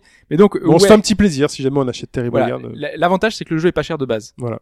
Mais après, les prix sont quand même très chers. Parce que C'est vrai. 2,69€ pour, euh, euh, il y a le pack, euh, ouais, Metal Slug, KOF, euh, après, il y a des personnages supplémentaires. C'est 2,69€ le personnage, comme Nakuru. On arrive à 20 euros Yori. facilement. Euh, après, ouais, c'est, tu Si on prend tout, je pense qu'on arrive facilement à 20 euros. Même plus que ça. hein. Enfin, en tout cas, voilà pour euh, The Rhythm of Fighter. Mais en tout cas, pour 89 cents, euh, vous avez déjà de quoi, de quoi voir et de quoi jouer. Euh, on enchaîne avec euh, Xenosaga. Oui. Parce qu'en fait, euh, Et tout bonjour. surpris. oui. Ouais, je, je- déjà je m'excuse hein, pour mon, mon timbre de voix qui est pas forcément au top aujourd'hui. Euh, donc ouais, concernant Xenosaga, en fait, il y a un monsieur de de chez de chez Namco, si je dis pas de bêtises, qui s'appelle Katsuhiro Harada, qui est en fait le producteur des Tekken, qui était en en interview plus ou moins sur le site Nico Nico, qui si je ne me trompe pas est un peu le YouTube euh, japonais. Tout à fait. Et en fait, au cours de cette euh, de cet entretien, un, un lecteur, enfin un spectateur, pardon, lui a dit euh, Est-ce que par hasard il y aurait pas un, un remake de Xenosaga, enfin des Xenosaga puisqu'il y en a trois, qui serait dans les tuyaux? Et donc la réaction du monsieur, qui a été reprise ensuite sur Twitter et traduite, qui, bah, il a dit Bah, écoutez, pas que je sache, mais cela dit, on a encore les droits. On pourrait tout à fait faire euh, sous-traiter un remake euh, des Xenosaga. J'aimerais personnellement que ce soit Monolith, donc le développeur d'origine qu'on connaît maintenant, bah, toujours sur du Xeno justement, puisque ils ont enchaîné sur Xenoblade ou bientôt sur euh, Xenoblade Chronicles X. Donc justement, la marque Xeno, on va dire, revient un petit, enfin est un petit peu sous les projecteurs en ce moment. Donc pourquoi ne pas en profiter après tout pour ressortir les Xenosaga? Donc ce qu'il a dit, c'est bah le truc, c'est que nous, faut quand même qu'on, il a été très clair, il a dit, on va, faut quand même qu'on ait un espoir de faire du profit dessus. Donc, si vous voulez du, du remake de Xenosaga, bah, faites-le savoir. Euh, Appel du pied classique. euh, voilà. Ouais. Dites-le. Alors, les appels du pied, personnellement, euh, pour en avoir fait à un certain éditeur dont le nom commence par Co et termine par Nami, euh, au sujet d'une certaine série de RPG, moi, les appels du pied de la part des fans, j'y crois pas. Après, les, tous les éditeurs ne sont peut-être pas. Sauf que là, ça part d'une volonté de départ de, entre Mm. guillemets, hein, de, C'est vrai que là, par contre, c'est l'éditeur, c'est l'éditeur qui fait un appel du pied. Après, c'est pas le mec qui bosse, qui a bossé là-dessus. Le mec, il est sur les Tekken. Euh, je sais pas s'il a réellement un contrôle sur ça. En tout cas, voilà. Si vous êtes euh, fan de des Xeno, Gears ou Saga, euh, que vous avez envie de rejouer au, à ces trois-là, qui étaient tous sortis en Europe, hein, je crois. Ah non, Pas tous. ah non, non, le premier et le troisième de n'étaient pas sortis. euh, il me uniquement le me deuxième. qu'on avait Unique- fini uniquement par le deuxième. Ah ouais. Et d'ailleurs, ils avaient mis un, une sorte de petite vidéo pour résumer le premier épisode. Ah oui, exact, exact. Et le troisième, qui est le meilleur, n'est pas sorti non plus. Moi, j'avais testé que le 1, mais qui m'avait pas passionné du tout, Non, alors c'est- que j'avais adoré Xenogears. Mais c'est vraiment, une- je pense que c'est une série à, à digérer euh, progressivement parce que. Ouais, c'est euh, très philosophique là pour le coup. Ils avaient tous des sous-titres inspirés de Nietzsche. Oui, oui, oui. Euh, je, je- je pense que c'est euh, ça, ça peut paraître décevant parce que d'ailleurs le, le créateur est parti en cours de route. hein, le troisième, c'est- ça a été sans lui. Moi, c'est une- je garde de très bons souvenirs de cette série. hein. C'est pour ça que ça me plairait beaucoup. Bah, cette, moi après, euh, y avait, je pense que j'essaierai. Donc euh, allez-y, passez par Twitter ou par ce que vous pouvez pour faire savoir à Namco, à Bandai Namco, pardon, ça a changé depuis, que vous êtes, euh, que vous seriez partant pour un remake. Alors par contre, ils sont sortis tous les trois aux États-Unis. Oui. Si je dis pas de ah, conneries. ils sont le, le script anglais existe Ouais, voilà. pour les trois. euh, donc je ça, pense que si, ça venait à être édité en Europe, on aurait les trois dans une galette en anglais Et- sans doute. Et ça serait très bien. Et ça serait Ouais, déjà une- pas mal. Une trilogie Donc, HD. Si vous pensez que ça vaut le coup, n'hésitez pas à le faire savoir à l'éditeur, puisqu'apparemment la porte est au moins entrouverte. Mais alors par contre, euh, Monolith a l'air quand même très occupé sur, Ouais, je pense euh, que Monolith sur Xenoblade. Cross, donc euh, on verra. Après, ils ont ils ont travaillé euh, avec Namco euh, alors qu'ils étaient.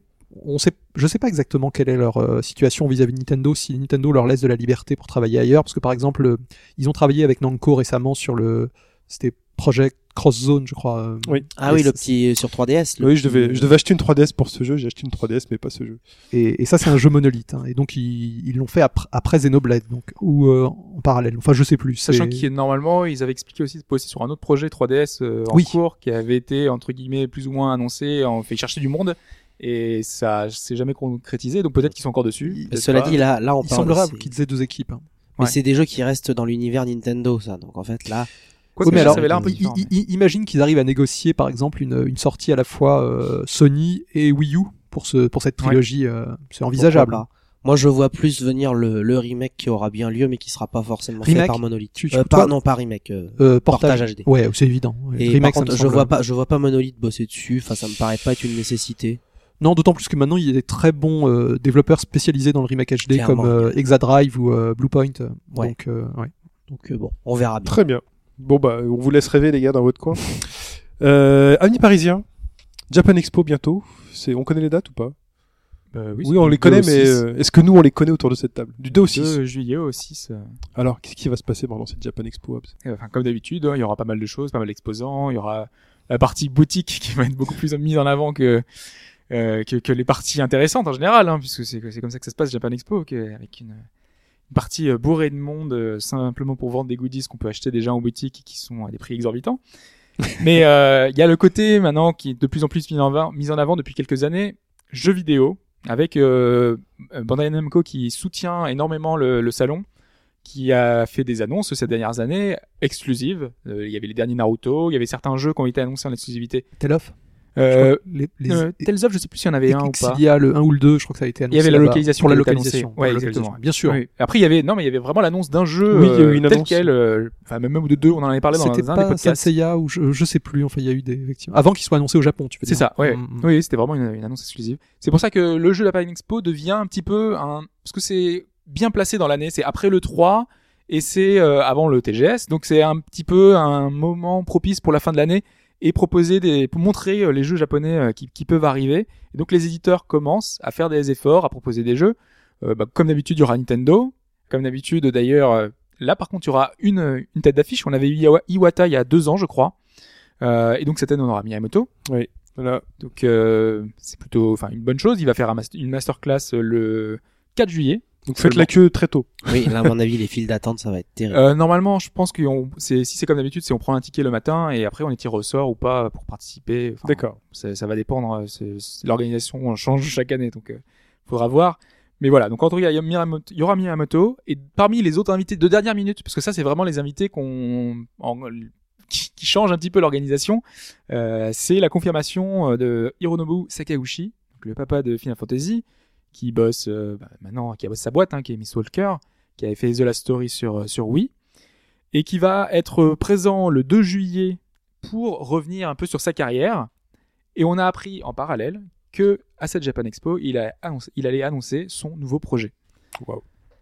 C'est gros, euh, Donc c'est gros exclu. ben, après, voilà, reste à voir ce que ça va être l'exclu. Sachant qu'on a eu des échos, on a eu notamment le nom de le nom qui a été euh, enregistré euh, il y a Mhm. pas longtemps, un nom pour un jeu qui semble être mobile.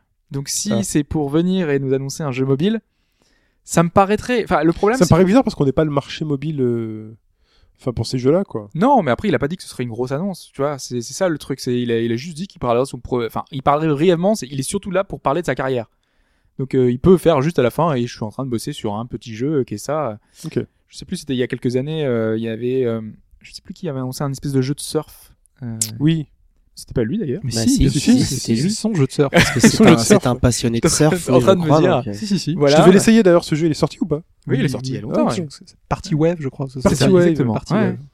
Et ben voilà. Et bon, il peut annoncer un deuxième Party Wave. Party Wave 2. ok.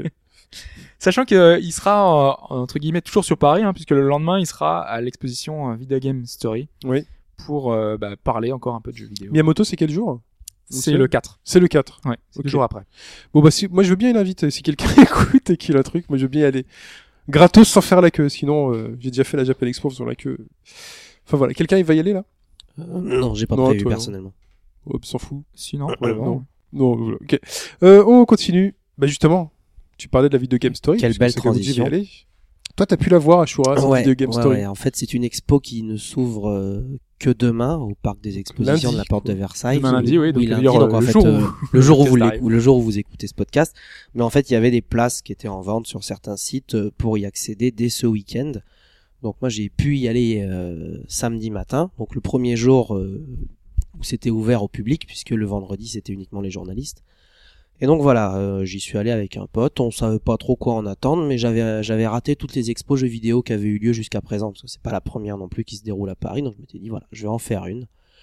Donc euh, c'est dans le très grand parc des expositions de la porte de Versailles, mais évidemment là c'est pas le salon de l'auto ou de l'agriculture, hein. c'est uniquement dans un pavillon qui est tant qu'à faire le plus loin possible de l'entrée. Et, euh, et donc voilà, victime. hein. Ouais, c'est ça. tout. on s'est on s'est fait. on- Arrête de te plaindre. Allez, raconte-nous. Et euh, non, non, et donc on, on est arrivé, mais j'ai pas fini de me plaindre hein, malheureusement.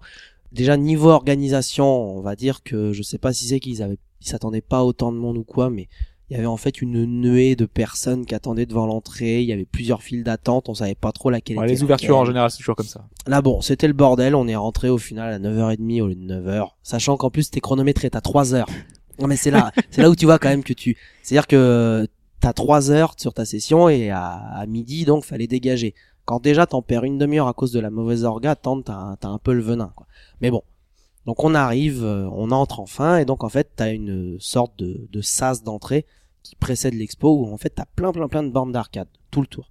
Donc il y avait euh, il y avait du jeu de baston, il y avait du Street 2, je ne sais plus quelle version exactement, il y avait du Street 4, il y avait euh, du Soul Calibur, il y avait euh, deux trois autres jeux de baston, t'avais aussi un coin dédié aux jeux de tennis, donc c'était marrant, ça t'avais un Mhm. historique, ça, déma- ça démarrait avec des jeux de tennis sur NES, ça allait jusqu'à Top Spin 4 en passant par une borne d'arcade euh, Virtua Tennis, premier du nom sur laquelle on s'est bien amusé.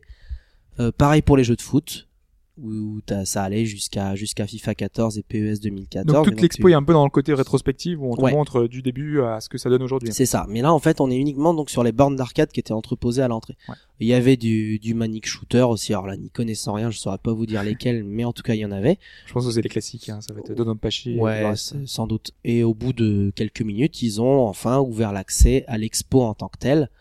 Où donc là, on démarre. C'est un plus ou moins un long couloir avec quand même des salles entreposées par-ci par-là.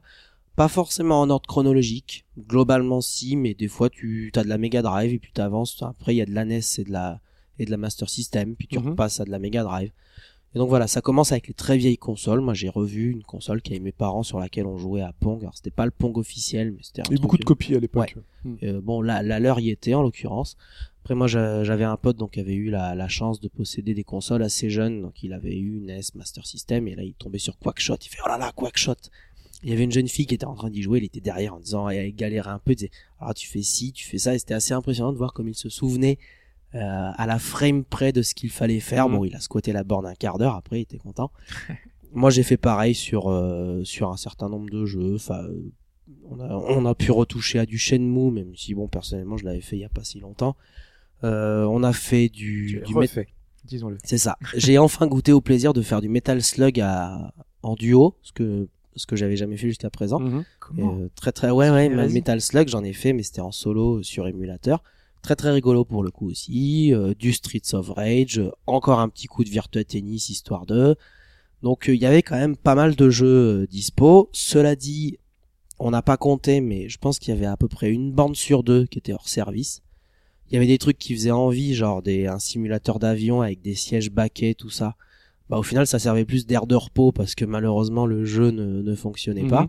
Parce que normalement, on avait, euh, enfin, avait été annoncé MO5 il y a, je crois, il y a un mois ou deux mois, et MO5 a été surpris, sachant qu'ils n'avaient pas été prévenus, et donc ils ont, ils ont expliqué qu'ils ne pouvaient pas venir dans les temps euh, proposer leur machine, sachant que bah, ils découvraient eux-mêmes qu'ils avaient été annoncés pour la, pour le, pour le salon.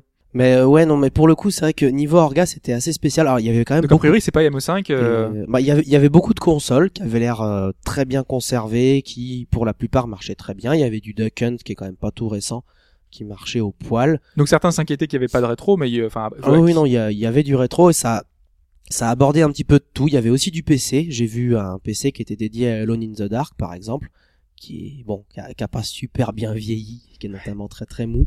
Euh, il y avait des LAN improvisés sur Counter Strike, sur Quake. Oh, bien, on pouvait toucher un petit peu à tout. C'était vraiment pas mal.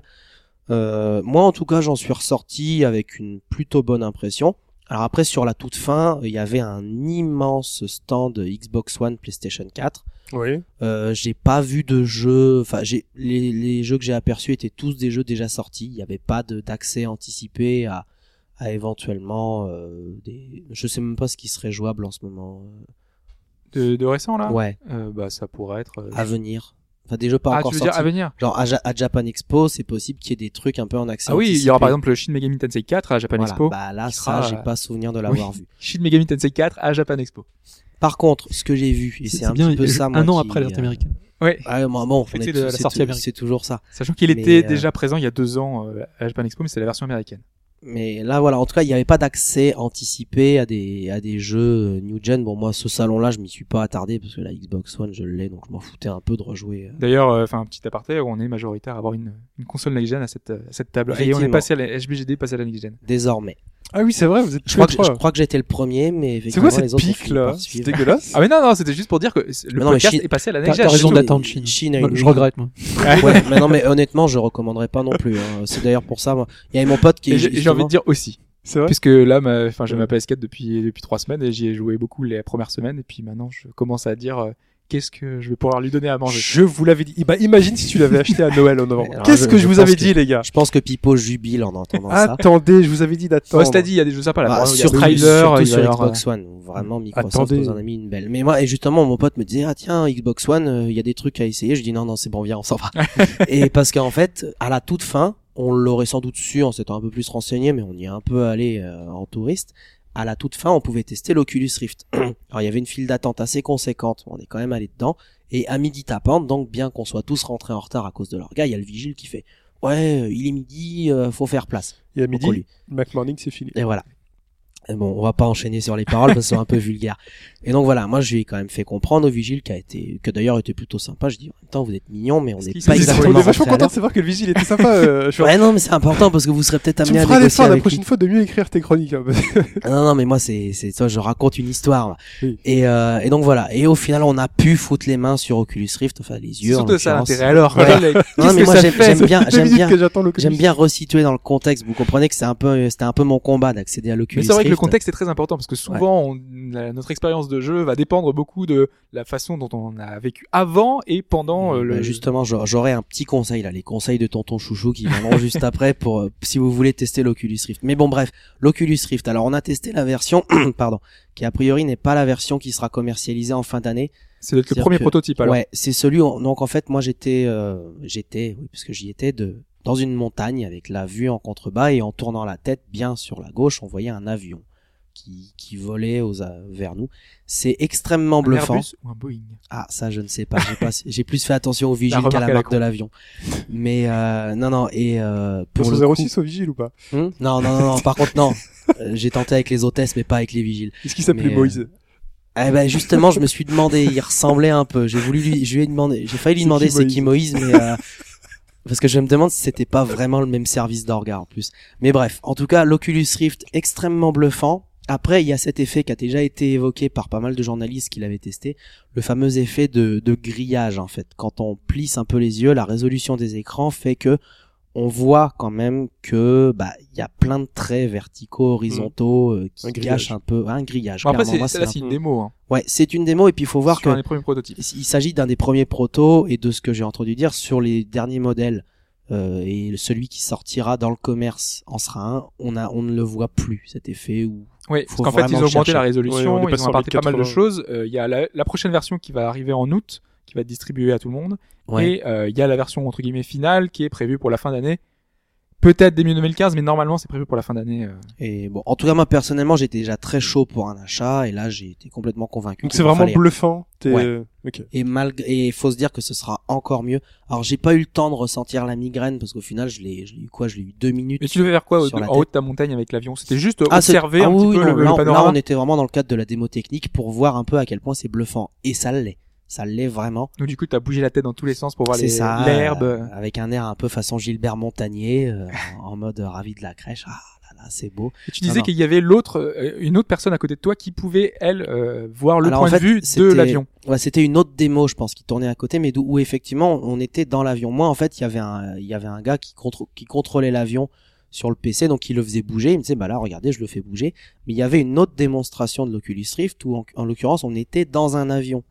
Et ce qui à mon avis était encore plus bluffant, mais là pour le coup j'ai pas pu la tester. Et quand tu te, enfin, quand t'as bougé, euh, t'avais, t'avais une manette euh, 360 dans les mains ou non, non, non, moi j'avais uniquement le casque. En fait, les contrôles Juste- étaient gérés juste par pour le bouger, gars. euh, Ouais. Il voulait vraiment juste faire tester les lunettes. Évidemment, euh, la vraie expérience Oculus, ce sera avec une manette dans les mains en plus. Ouais, ou un clavier souris. Mais là, voilà, c'était genre, oui, ça, ce sera, euh, c'était le gars contrôlé. Il disait, regardez, bougez la tête. Très peu de latence, je, même imperceptible. Moi, j'ai, j'ai pas senti ça. C'était vraiment bien réactif. Parce que moi, là, une des, euh, une des choses que je, enfin, je m'interroge, je sais pas du tout hein, ce que ça peut donner, c'est euh, sachant qu'on est euh, dans une dimension immersive extrêmement prenante avec ce, avec ce casque, le fait de bouger, euh, d'avoir des contrôles finalement manette, est-ce que ça te casse pas un petit peu cette, euh, cette dimension-là? Bah, Je sais pas. Eh ben, Pour le coup, j'aurais du mal à te dire, mais a priori, je pense que ça se gère. Alors juste, par contre, l'Oculus Rift, donc comme j'ai dit, c'est à la toute fin de l'expo. mais vous pouvez revenir en arrière. Donc ce que je vous conseille, si vous allez à cette expo, donc qui commence demain et qui dure jusqu'à début septembre, vous avez quand même le temps. Juste quand vous entrez dans l'expo, ignorez toutes les bornes, ignorez les consoles, vous y reviendrez après. Foncez tout à la fin. Faites l'Oculus avant qu'il y ait trop de monde. Et ensuite, faites-vous l'expo. Si vous attendez la fin de votre session de 3 heures pour tenter l'Oculus, vous allez vous faire avoir et vous faire dégager avant d'avoir pu mettre les mains dessus. L'expo en reverse. C'est ça, faites l'expo en reverse. Puis après, à la, à la fin, il y a des boutiques. Alors là, curieusement, on ne vous vire pas des boutiques, hein, même si le temps est passé, où vous pouvez acheter toutes sortes de goodies et de livres que vous pourriez trouver pour moins cher ailleurs. Enfin bref, c'est une expo euh, classique. Très bien. Merci, Chouchoura. Euh, on parle maintenant de la Xbox One, qui donc a eu sa date au Japon et a eu son line-up annoncé au Japon. Plus que le line-up en fait. Là, on a eu une conférence qui était là pour montrer le soutien des éditeurs japonais et des développeurs japonais pour euh, pour la console. Donc c'est pour ça que je dis c'est pas simplement le line-up parce que Oui. le line-up c'est beaucoup de jeux euh, finalement européens. Ça On va être. Assassin's Creed, ça Mm. va être euh, des, des, des titres qu'on a déjà vus, qu'on connaît. Euh, mais en plus de ça, il y avait quand même des titres un peu plus pour le Japon, même si dans les titres japonais, et les titres japonais, les titres occidentaux, on a quand même des titres qui peuvent marcher là-bas, euh, type Titanfall. Je pense que ça peut attirer le public japonais. Pas en masse, hein, bien sûr. C'est, Mm. c'est- on est persuadé que la, la Xbox One ne fera pas un gros score, mais euh, non, dans mais les déjà, titres, euh, tu, tu mets du mecha, je pense que ça leur parle un petit peu. Ouais, tout de ouais, suite. je pense qu'ils ont un petit peu. euh, Je pense qu'il y a la frange un petit peu occident, enfin des, des, des- des japonais qui aiment les jeux occidentaux. Euh, Celui-là doit faire partie de la- du haut de, de l'affiche. Donc, dans cette conférence de presse à Tokyo, on a eu bah, vraiment des grands noms. Euh, donc, on a eu euh, du Sega qui était là avec euh, avec le producteur de Yakuza qui était présent pour parler un petit peu de de leur projet. Euh, on a eu du Square Enix euh, et Capcom. Yoshinori Ono qui est venu pour parler de Dead Rising 3. On a eu euh, Koei Tecmo qui était présent pour annoncer un Dynasty Warrior pour la console, Mhm. sachant que c'était pas le cas jusqu'à maintenant. Donc il y aura un Dynasty Warrior pour le lancement de la Xbox One. C'est plutôt sympa pour euh, pour eux en tout cas. Bon, c'est Euh, on va avoir, on va passer de 100 ou 200 personnages à 1000, 1000, 2000, plus que ça. plus que ça. Puisqu'avec la puissance du cloud qui était mise en avant justement par Ah. euh, Tecmo, ce sera 10 000 combattants grâce 10 au 000 cloud. grâce au cloud. Grâce au 10 cloud. 000. Et, et imaginez si vous virez Kinect. Faut voir Hobbs quand il dit ah ça. Il a un grand sourire. Genre, Ah, non, euh, Là, là, on sait très bien que c'est pour la Bullshit. blague. C'est, c'est, c'est bullshit total, malheureusement. Euh, ensuite, on a Bandai Namco, forcément, qui était là pour euh, bah, annoncer son Dragon Ball multiverse, enfin multiverse, Xenoverse. euh, il y en a tellement, et malheureusement, enfin, moi, je suis grand fan de Dragon Ball, mais là, les derniers, c'est, je, je ne peux plus. Je, je- j'ai une overdose. Ils, ils se sont un peu calmés, cela dit. Ils sont plus sur un rythme de un par an, comme Presque. ils étaient avec les Tenkaichi, les Bursts. Le Oh. dernier, le Battle of Z, était un peu tout pourri. Ouais. Mais Et je crois, que, je crois que ça faisait genre deux ans qu'on en avait pas eu, ou, ou même trois. Ouais, non, non, en général, c'est un ou, non, non, c'est presque tous les ans, vraiment. Ah ouais, je croyais que c'était calmé, contrairement au Naruto. Par exemple. Bon, peut-être qu'on en entend, t'en entends moins parler. Je pense, Oui, il faut dire qu'on tout le monde en a un peu ras Ils le sont un peu moins bons. euh, ouais, c'est. Donc en après, on avait euh, Mages, dont on avait déjà parlé des titres euh, il y a quelques semaines, euh, qui avaient not- notamment annoncé l'adaptation de, de Psychopass.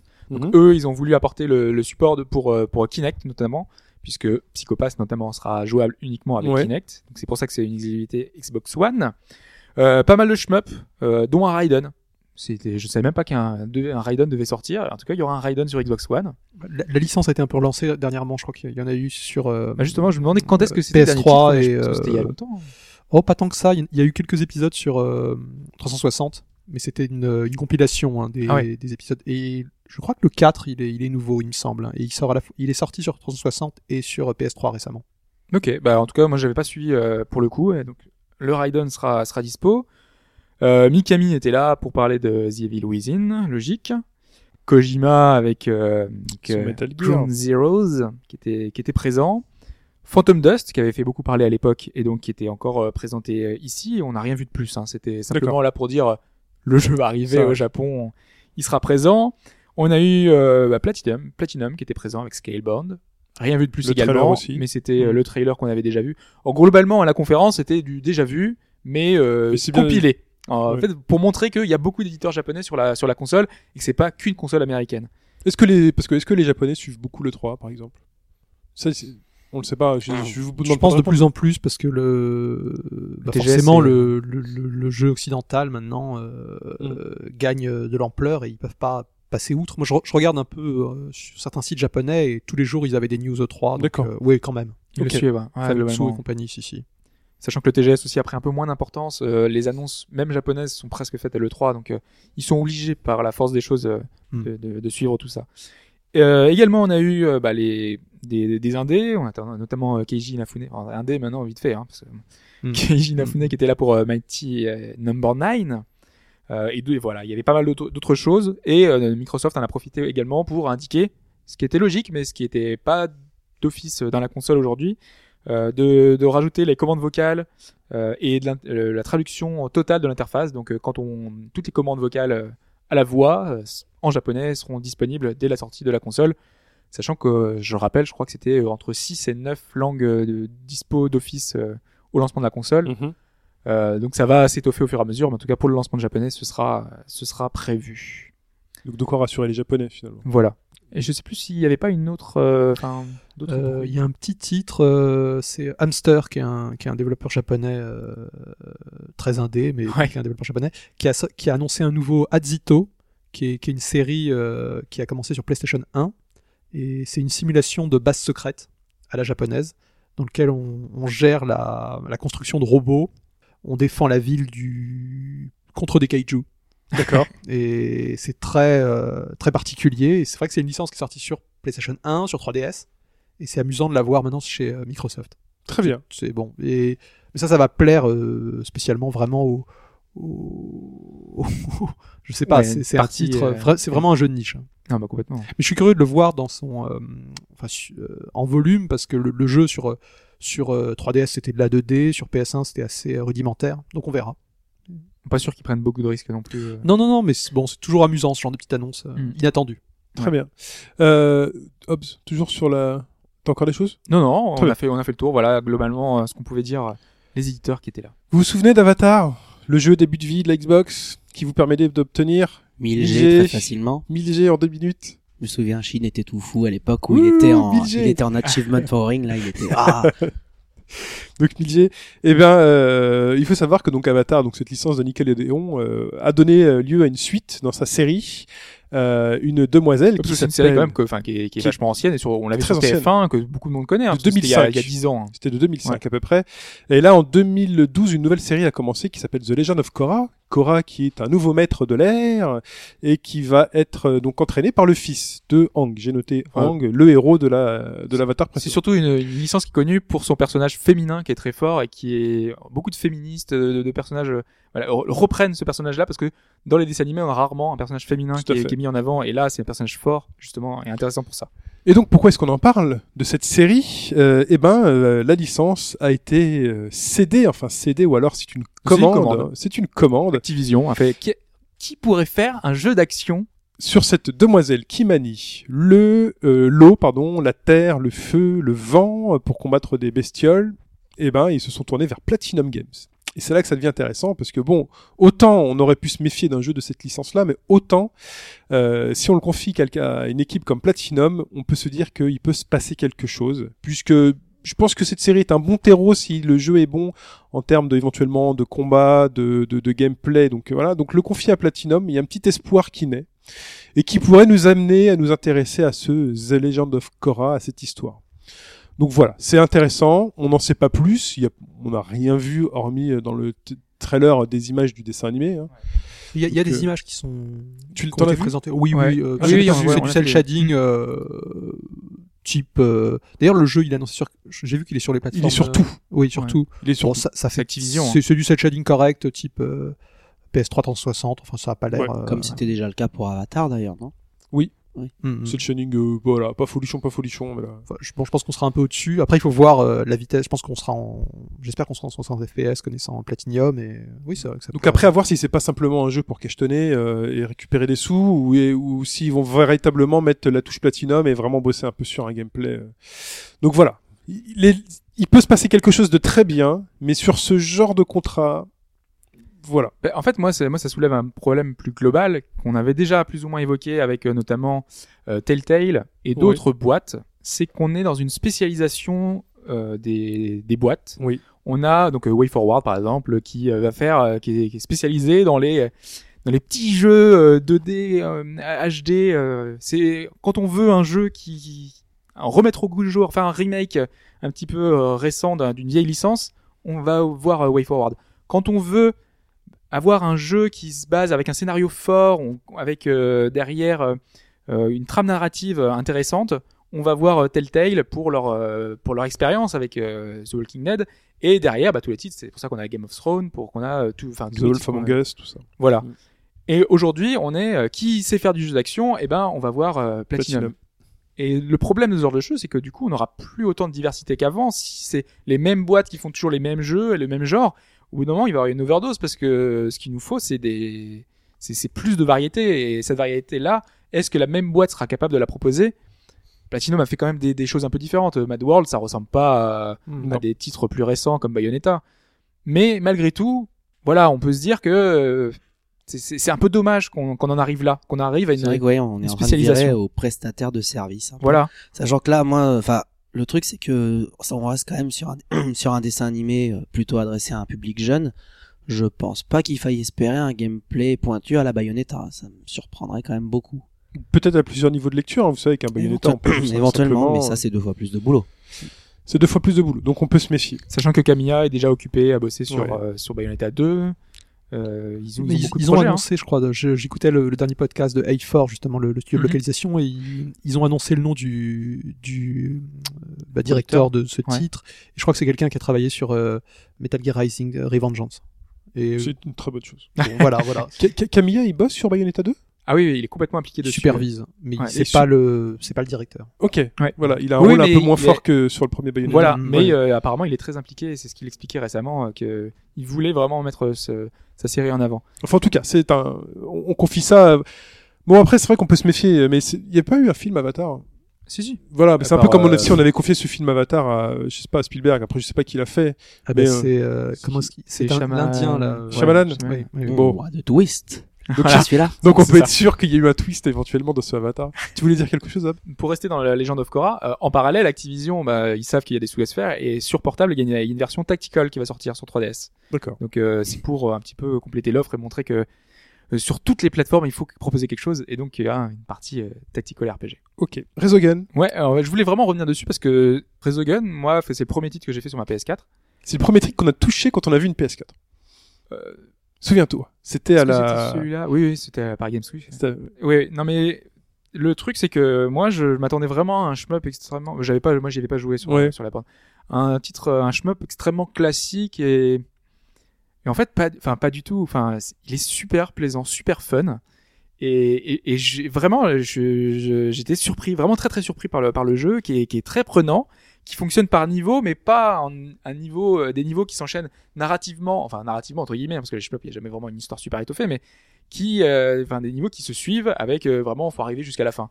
Là c'est euh, essayer de faire des meilleurs scores dans des niveaux qui s'en- s'enchaînent et t'as envie d'y retourner t'as envie de continuer t'as envie de, de poursuivre dans un dans un déluge d'effets spéciaux. Moi c'était surtout ça que, que j'avais retenu à l'époque c'était c'est un shmup qui essaye d'en mettre plein la vue. C'était juste ça c'était Mhm.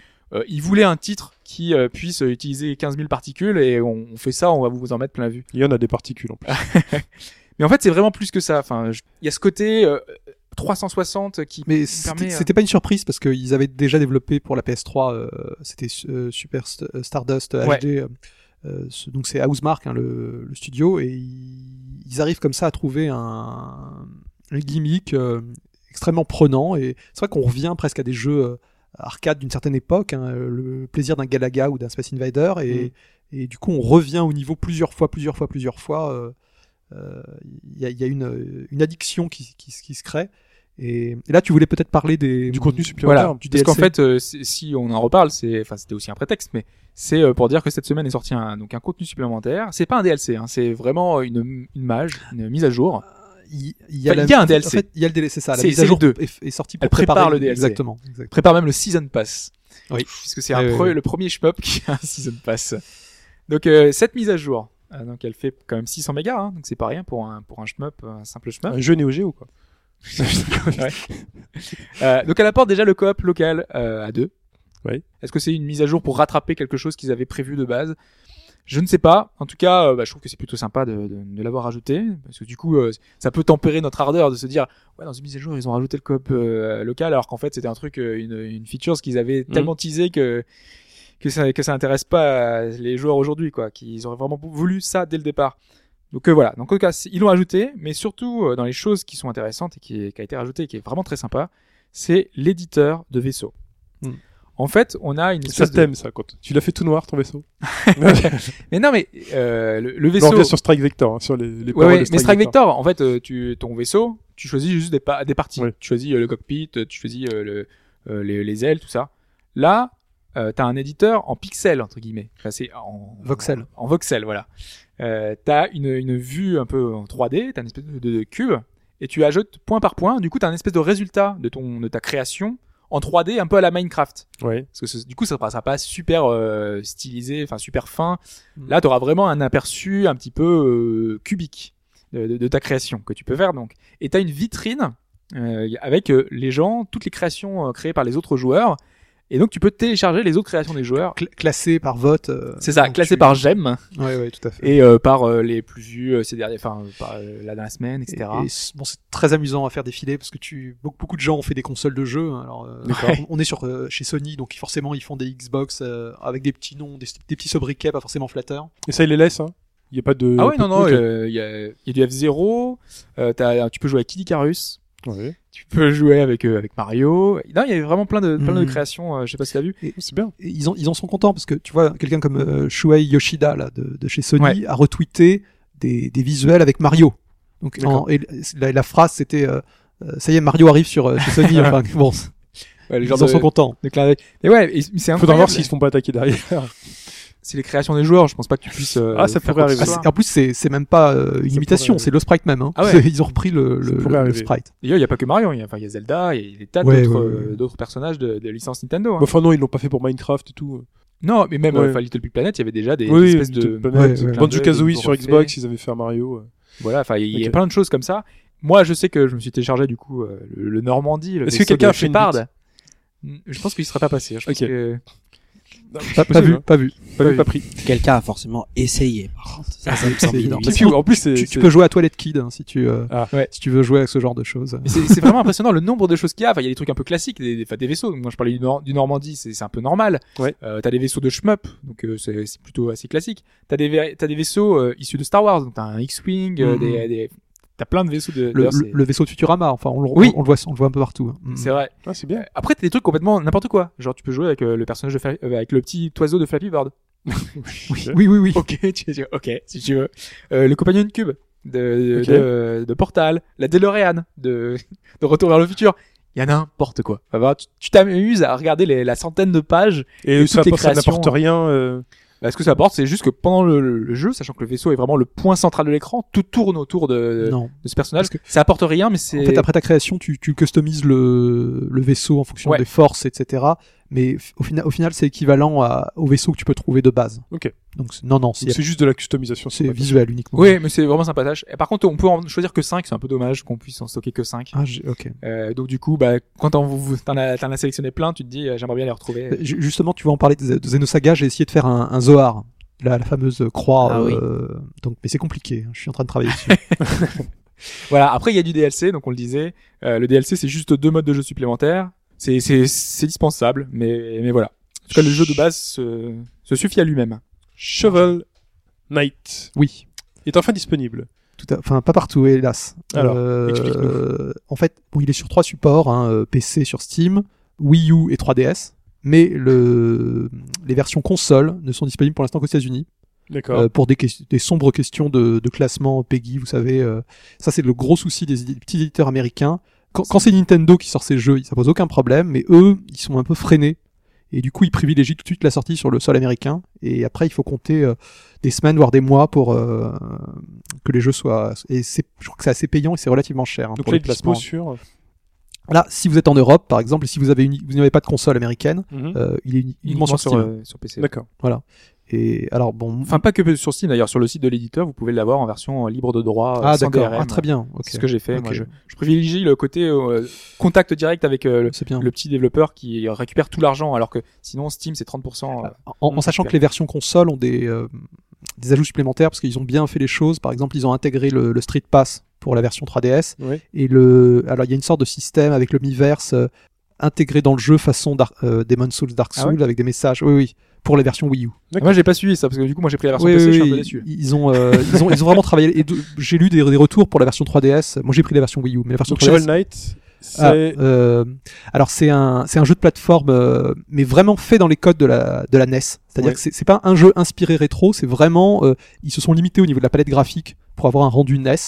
Typiquement un jeu bon alors il y a au- aucun euh, il y a pas de clignotement de sprite, enfin c'est euh, ça ça roule parfaitement bien mais je pense que c'est un jeu qui aurait peut-être pu sortir sur NES si on avait un peu poussé les choses quelques années après, je sais pas, courant des années 90, si la NES avait continué. Ouais. Et donc c'est assez génial parce que c'est vraiment fait dans les conditions NES, exactement comme euh, ce qu'avait fait Capcom pour Mega Man 9 et 10, qui avait été, vous savez, développé euh, peu de temps. euh, Oui, version, euh, voilà. Et, avec et, les contraintes techniques de l'époque. et le, et le jeu, alors ce qui est génial, à la base c'était un, ki- c'était un, jeu- un projet kick- Kickstarter, et, et il s'avère que c'est une formidable réussite. Et ça fait vraiment plaisir euh, de voir un, un projet Kickstarter qui, qui, qui aboutit sur un, un jeu exceptionnel. Et non, non, c'est Exceptionnel. Le, le- ah, le- moi, je- moi je pèse mes mots, c'est un bonheur là. Le, Je confirme. pour, pour vous dire, Vraiment. euh, on n'a qu'une crainte, Bah, c'est je que vais essayer, le, le jeu se termine trop vite. Moi, c'est c'est l'effet que j'ai. Et alors, c'est génial parce que il, c'est, c'est- vous savez, il y a beaucoup de jeux rétro qui font des, des clins d'œil un peu à beaucoup de choses et ça devient un peu lassant. Lui, non. Il a vraiment son propre univers. Il cherche pas à faire le malin, à faire des blagues euh, sur tel ou tel univers. Il, il a créé ses propres codes, tout en sachant. On voit bien que les développeurs, alors c'est des anciens de WayForward. Hein, ils s'appellent Yacht Club, le- les devs. Euh, ils sont, on sent qu'ils ont joué à, à beaucoup de jeunesse parce que je trouve que la, la structure des niveaux et le thème rappellent un peu Megaman. Mhm. Parce qu'en fait, on, on est un Shovel Knight, donc un chevalier avec sa pelle, et la plupart des boss sont d'autres chevaliers. Et c'est vrai qu'on retrouve vraiment le, le, le profil des, des boss de Megaman, tu vois ce que je veux dire, des, Oui, des oui. autres petits robots. Tu vas avoir un, un chevalier euh, avec une armure aquatique, etc. Et donc ça, ça fait vraiment penser à ça. Euh, la carte du jeu fait très euh, Super Mario Bros 3. Ouais, c'est une carte avec tu t'avances de Avec niveau ce- en niveau, ces- très très sympa. Après le premier niveau, t'as un village. Le Ouais. village fait beaucoup penser à Zelda 2. Ouais. C'est et il y a un humour. Il y a plein de euh, vies d'ailleurs, hein, parce que tous les personnages. Enfin, ça, a- bouge dans tous les sens. Voilà. Le village est plein à craquer de, ça, ça, ça court dans tous les sens. Ouais. Et, et les niveaux, alors je crois que c'est- vraiment, alors là, moi c'est ce qui m'a vraiment surpris, euh, c'est la prise en main. Il y a une réactivité, le personnage est vif.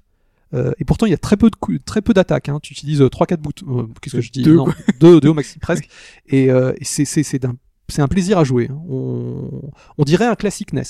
D'accord. Euh, et enfin, c'est, c'est vraiment, je le recommande. Après, si vous voulez attendre, parce que c'est vrai que les versions consoles sont très tentantes. hein. Moi, je suis en train de le faire sur Wii U. euh, C'est, c'est, c'est aussi un plaisir. Donc, euh, Parce que t'as une Wii U américaine. hein, faut le- Ouais, ouais, ouais, ouais, Parce que là, sinon, il va falloir attendre. euh, Je sais pas d'ailleurs, euh, la, enfin, la confirmation. bah, l'éditeur, euh, on sent qu'ils sont très euh, pris d'assaut sur Twitter et ils disent, ils promettent de le faire vite. Donc pour cet été, à mon avis, hein, ils, ils nous Ouais. tiendront au courant. Et Nintendo le pousse beaucoup ce jeu. On, on s'en fera un, un avis euh, complet dans un futur podcast la, la semaine prochaine. La semaine Moi, je- prochaine j'aurais terminé. Ah, mais Oui, il joue avant la semaine il prochaine alors.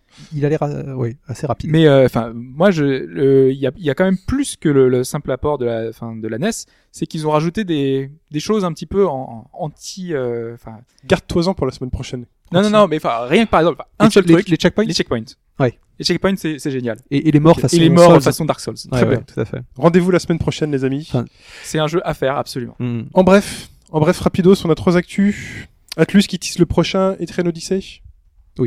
Ils ont euh, donc ouvert un site teaser euh, euh, sans, sans nommer euh, explicitement euh, Etrian Odyssey, mais ça, bon, Mais ça euh, sent Etrian le, le, le visuel fait, fait aucun doute. Oui, puis j'ai- dans le code source, je crois qu'il y avait des, des, des petites informations. C'est pas ça, euh, les, le, le deux, je crois que c'est ça. Alors, il y a, en fait, il y a, euh, si vous voulez, on, a- on arrive sur le site, il y a un arbre, donc on, on, on clique et finalement on monte. Il y a des, il y a la hauteur de cet arbre qui apparaît de plus en plus, et après il apparaît trois, euh, carac- trois caractères, 2DX. Alors le, on sait qu'ils ont, ils ont fait le remake du premier, le, le Shin, euh, Seikaijo no Meku. Euh, donc là, ça sera sans doute un, bon, a priori peut-être un Etrian 17 2, un remake pour 3DS. C'est, euh, ce qui est le plus probable. Et le DX sera peut-être pour Deluxe. Enfin, on, bon, on verra ce que. Ok. Azure Striker Gunvolt qui arrive pour cet été. Oui, alors il avait été annoncé en fait vraiment pour cet été euh, il y a quelques temps, mais là on a un mois pour le Japon, c'est le mois d'août, Ouais. donc c'est sûr. Euh, ça c'est un jeu, c'est Inti Create, c'est les développeurs des Mega Man Zero. Parce que moi j'avais pas trop suivi, vous en aviez beaucoup parlé. Oui. Et j'ai regardé des visuels, mais ce truc a l'air mani- fantastique. magnifique. Oui. C'est une- des plus belles 2D 3DS. Oh là là, C'est, c'est, on sent que c'est bon, mais ils sont très forts. Hein. Mais c'est eux qui d'ailleurs avaient fait les, les Mega Man 9 et 10 hein, d'accord. et qui ont fait les Mega Man 0 et, et donc ils ont un, un- je, je conseille vraiment à tout le monde de suivre leur compte Twitter Ouais. qui s'appelle Gunvolt, qui est extrêmement actif et chaque message posté en japonais est euh, dans les minutes anglais, ouais. traduit en anglais Ok. parce que euh, il y a un, un traducteur sur le coup. Enfin, ils ont ils sont associés. Je crois que c'est 8 d'ailleurs. C'est ça. Et, et le jeu sortira peu de temps après en anglais. Parce que en bon. fait, ils sont avec, enfin, avec Eiji Inafune, Oui, ils soutiennent complètement. peu plus ou moins le. Donc cet le été au. Japon et pour nous, Alors Pauvre pour, l'instant, il y a uniquement États-Unis comme date. Voilà. Euh, Europe, on sait pas trop. Euh, et ça serait euh, été aussi États-Unis. Donc on peut Et peut-être. ça, sera un jeu euh, uniquement dématérialisé, eShop. oui, hein. oui, Ouais, ouais. on est justement, c'est pour ça que ça nous embête Ouais. un peu d'attendre. Moi, moi, sur ce genre de jeu, moi, quand je vois quand c'est beau comme ça, C'est- ça m'embête. Il, il est vraiment à voir. Ah, euh, c'est, c'est bon. euh, Tales of Zestiria, sortie mondiale. Enfin, sortie mondiale. Enfin, ils ont annoncé que le jeu sortirait en même temps au Japon, aux États-Unis, sachant que le jeu est prévu toujours pour la fin de l'année. C'est le titre des 20 ans de la série. Donc normalement, euh, c'est 2014, quoi. Ils, ils ont pas dit la même année Si, si, ils ont dit la même année. parce que c'est pas une sortie euh, le- simultanée. Oui, oui, ils ont dit la, ils ont dit la même année, mais normalement, il était, il est prévu pour la fin de l'année au Japon. Hmm. Et s'il est prévu pour la fin de l'année au Japon, logiquement, c'est quasi sortie mondiale, quoi. Ça- ça- moi, ça me semble vraiment improbable vis-à-vis de l'Occident parce qu'on a déjà deux Tales qui sortent là, un en août et un à la fin de l'année, le, la version Vita, là, le Earth.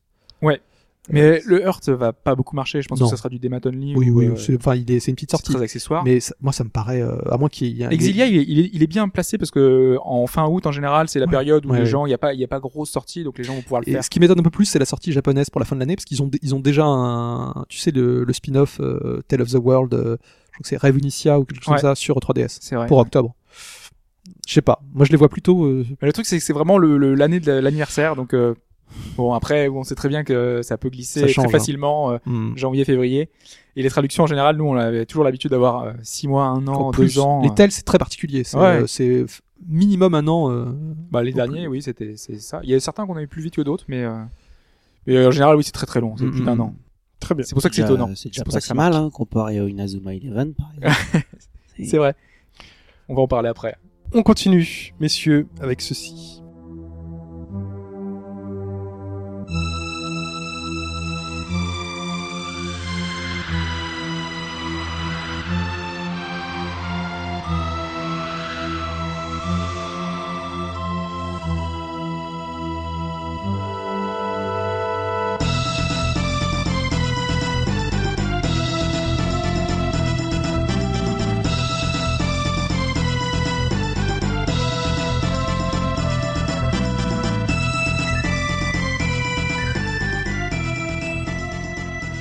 Quiz musical pour vieux auditeurs. C'était le thème de de Chrono Trigger. Bon, c'est pas le thème, hein, c'est un des, une, des musiques marquantes euh, avec Magus. euh. Enfin voilà, jouez-y. Jouez-y. Sur DS. Brouillon de Sur- rature, brouillon de rature cette semaine sur un livre dont le thème principal est Chrono Trigger par Sprite. Non mais je te laisse le dire. Ah oui, alors l'auteur, c'est Michael P. Williams. Michael P. Williams.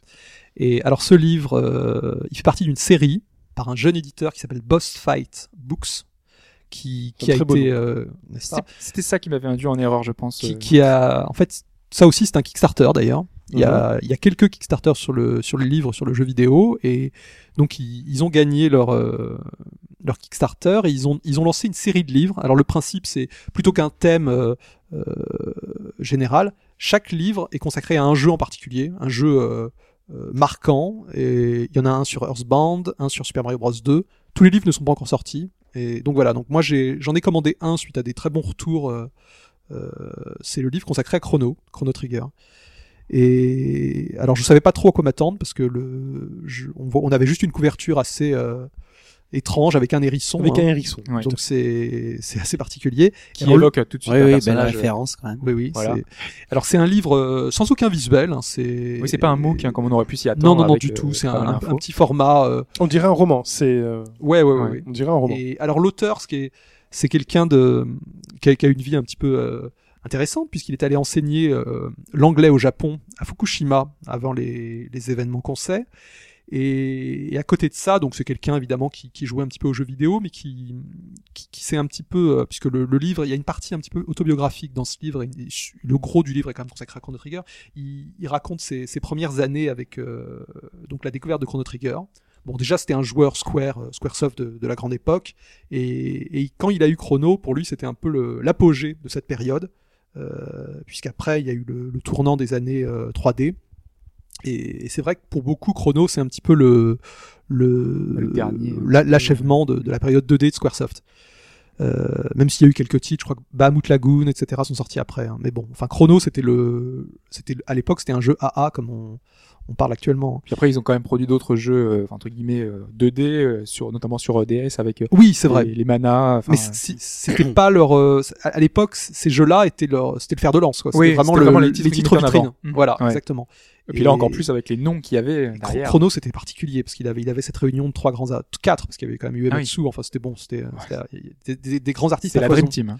Et, et donc son livre, euh, c'est c'est presque une étude puisqu'en fait il, il aborde différents thèmes. Hein, euh, euh, il passe en revue les personnages, euh, l'univers, les, les systèmes politiques euh, du monde de Chrono qui sont tout en étant Chrono c'est assez intéressant parce qu'il a il a finalement un, un scénario euh, assez simple par rapport à bon nombre de RPG qui qui maintenant ont des histoires Ah oui. un- enfin, très très compliquées ou euh, qui, qui partent un peu dans tous les sens. Même, lui, euh, lui, c'est plutôt clair. Par rapport à, enfin, à FF13 qui a aussi cette, euh, cette thématique des voyages dans le temps, enfin, Chrono était beaucoup plus clair. euh, À partir ah oui à partir du second. Voilà. oui oui c'est vrai. Ouais. Ah bah oui, Chro- Chrono c'est vraiment un modèle de, de jeu à base de voyage dans le temps parce qu'il Ouais. est euh, il est très concentré là-dessus et tout tout tout fonctionne bien.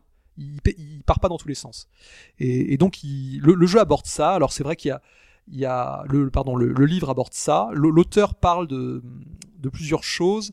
Euh, ce qui est intéressant, c'est que son sa, sa vision de, de Chrono comme un un jeu qui a déjà bousculé un petit peu les codes à l'époque. Je, je vais, je vais un peu rentrer dans les détails. Je pense qu'à prescription, on peut, on peut dévoiler un peu l'intrigue de Chrono Trigger. On va dire euh, spoiler. Spoiler Si vous voulez, alert. Bon, bah, on y Faites va. gaffe. Sinon, c'est difficile d'en parler, de parler du livre. Oui, Donc, là, vrai sans le- spoiler, ça va être dur. Oui, oui. Le, le, le, le héros meurt euh, à mi-parcours puisque les, les, toute l'équipe décide d'affronter ce qui, ce qui, ce qui s'avère être le, boss, le boss de fin, là, voilà. qui, va ravager la Terre en 1999. Il est possible en fait de continuer le jeu sans euh, ressusciter le héros et finalement terminer en laissant euh, les choses un petit peu en, en plan. Et c'était très original pour l'époque. Alors c'est vrai qu'il il, il décrit ça, c'est assez intéressant. Il, par- il parle beaucoup des, des personnages aussi qui ont tous vraiment leurs particularités. Et euh, il y, y a un- une équipe qui est, qui tout ça était très novateur hein, pour l'époque. Hein. Chacun avait son petit rôle et était lié à une période temporelle. Donc on, On sent que c'est travaillé, ouais, c'est vrai que sur un peu tous les univers. voilà, oui. En fait, les personnages étaient- obligés de cohabiter entre eux, tout en ayant chacun des codes différents. C'est-à-dire qu'ils avaient vécu à telle ou telle période. Et par la force des choses, ils, ils avaient un objectif commun, donc c'était d'éviter ce, ce cataclysme de 1999. Et, donc le, ce qui, est- ce qui est bien, c'est que l'auteur a une, euh, a a une écriture très agréable. hein, ça se, c'est pas prétentieux du tout. C'est hein, en anglais, hein, oui, c'est en anglais. Mais alors c'est bon, c'est vraiment un anglais très abordable aussi. hein. Et, et en plus donc de, de la partie euh, euh, où il détaille cet univers, il y a deux interviews avec les, les deux traducteurs respectifs des deux grandes versions de Chrono, parce que on, on a eu donc une traduction 95 sur euh, Super NES et une euh, euh, traduction un petit peu euh, refaite légèrement hein, pour la version DS. Ils ont refait la trad. Oui. Pourquoi ils ont pas repris? Ils le disent? Pourquoi ils ont pas repris la même? Parce qu'ils considéraient qu'il y avait peut-être des mises à jour à faire. euh, c'est pour une question de références, dépoussiérage. Dépoussiérage. Dépoussiérage, dépoussiérage. En sachant qu'il y avait en fait eu une sortie entre temps sur PlayStation 1 Oui. qui est assez connue avec, euh, des, des animations en des plus. animations en plus. Et là, ils avaient repris la traduction de 95. Pour la sortie DS, ils ont ils ont voulu un peu refaire les choses. Peut-être parce qu'ils adressaient le jeu aussi à un public euh, pour euh, faire découvrir Chrono à des à des gens Mhm. plus jeunes. Et ils se sont dit que euh, une traduction 16 bits, euh, euh, il fallait peut-être euh, En, modifier en deux, début de chronique, Ops, tu as dit à découvrir sur Super Nintendo ou DS. C'est ça que t'as dit Ouais. Et Ouais. pourquoi pas sur PlayStation? Enfin, moi, disais surtout la version J'ai- DS parce J'ai une plus- réponse pour ça parce que la version, elle est considérée comme euh, beaucoup moins fluide. Il y a des ralentissements. Enfin, c'est- c'est c'est pas la version à conseiller du tout. hein, la version PlayStation 1. Il faut déjà la trouver. Hein. Je pense pas que ce Oui. soit si simple. Elle était sortie euh, en anthologie, il me semble, avec un autre euh, Final Fantasy. Sachant que euh, je, je pense pas qu'il soit dispo en téléchargement sur Vita avec les, les PS euh, classiques. Non, je crois sur, pas l'avoir sur, vu, hein. sur le store US, si. Euh, Sur US, ils ont quand même Ouais, beaucoup mais- plus de choses que nous. hein. À chaque fois, À, à vérifier en Occident. le podcast de la honte pour l'Europe, à chaque la, Ah, mais la. Vita et le store US après bon. À chaque Là, truc, en- on se encore en ce moment là, il y a Odin Sphere et enfin et d'autres et d'autres titres qui sont en promotion. Oui. Enfin, Atlus, ils font des promotions régulières. Euh, ça m'énerve de voir qu'ils les US ont tout le temps des, je, titres en crois que plus. mal- malheureusement, il faut envisager le, le passage euh, définitif à ce Malheureusement, store. hein, ouais, parce je- que je pense aussi que c'est ce que je vais faire, hein. C'est beaucoup plus avantageux. Bon. Parce que toi, sur le, sur le forum, tu nous as appris que tu avais acheté donc des choses en solde. Et c'était sur le store US C'était sur le, le PSN US. D'accord. C'est le gros problème. Et le problème, enfin moi, c'est d'avoir un compte. Enfin, tu vois, c'est presque de, je dépense mes sous pour rien quoi. Ouais. J'ai l'impression que je vais pas les retrouver dans 10 ans parce que mon compte va pas suivre ou parce que c'est- un peu ma crainte que j'ai quand j'achète sur 3DS ou sur euh, sur Wii U. Bon, euh, Nintendo est tellement pas doué que je me dis peut-être qu'ils vont changer de système ou un truc comme ça. Je suis même chez Sony, hein. C'est compliqué. Oui, non mais c'est pareil, c'est pour ça que j'ai dit Ouais. ça. Faut, faut vivre l'instant après. hein. Tu achètes le Voilà. jeu auquel tu veux jouer. Faut, faut, faut pas trop penser au futur. hein. Mais moi j'aime bien avoir pensé pensé au futur, me dire bon. que j'y rejouerai. C'est limite une catalogue. C'est comme quand je fais sur Steam. Des fois je rachète des vieux jeux. Tu n'as plus de dis, collection, euh, quoi. Une collection peut rester une collection, euh, même en numérique. C'est bon, ça. Et Mais là, les perdre quand euh, la Vita euh, sera dans Oui. les tréfonds euh, du truc. euh, enfin, So- Sony, ils ont, ils ont quand même plutôt été. euh, Oui, ils ont plutôt bien que ça. bof. C'est pour ça qu'il n'y a pas trop de risques, mais bon. bah, le, le passage, par exemple, PSP Vita s'est bien passé pour au niveau de la transition de la collection. Ah bon? Et ah bah oui, Ouais. écoute, tous tes jeux. Enfin, après, bon, les, le- on, on parle bien sûr du, uniquement du dématérialisé, hein, pas, pas les Ouais. supports euh, Oui, oui, oui, je suis d'accord. UMD. Bah, tu, tu retrouves la plupart de tes jeux PSP, tu peux y jouer On sur peut y Vita. jouer sur Vita Ah Ouais. oui, bien Ouais, sûr. ouais. Ok. Complètement. Ah si, si, si. Ok. D'ailleurs, moi je joue Parce que je sais que tu peux acheter des jeux PSP sur le store. euh, Oui, c'est vrai, remarque. C'est. Si, si, Oui, si, la même chose. C'est quand tu achètes un jeu PSP, tu peux jouer sur. euh, Bon, après, il y a, la des, plateforme il y y a des questions de résolution. S'il est un petit peu maniaque, Ouais. c'est c'est un peu particulier. Parce que la, la Vita, en fait, elle a, a le double de résolution de la, Ouais. de la PSP. Donc, forcément, les jeux sont. euh, euh, tout, tout ressort. Alors, quand c'est des jeux 2D, ça passe très très bien. Mais les jeux 3D, c'est un peu plus problématique. hein. Parce que sur PS3, PS4, par exemple, euh, ta collection euh, PSN, euh, Euh, bah, il y a des, des choses qui sont passées à Journée. Ouais, mais c'est des, c'est au compte-goutte, quoi. quoi. C'est au compte-goutte, vraiment. C'est. Enfin, bon, Ah, c'est pas le. Ça, c'est deux choses différentes. Ça, c'est clair. c'est vrai, c'est vrai, Donc, vrai. Donc c'est pour ça. Mais continuons sur Chrono Trigger. Oui, et donc euh, donc c'est un c'est un livre vraiment euh, in- intéressant et euh, j'espère qu'on en aura beaucoup d'autres hein, de, de de cet acabit. Le- Boss le- Fight Books. Books. Et donc je vous dis, euh, il en est sorti là, c'est disponible un livre sur Earthbound. Ouais. Donc on est assez proche de Chrono, hein, puisqu'on c'est aussi un RPG majeur de Fetch.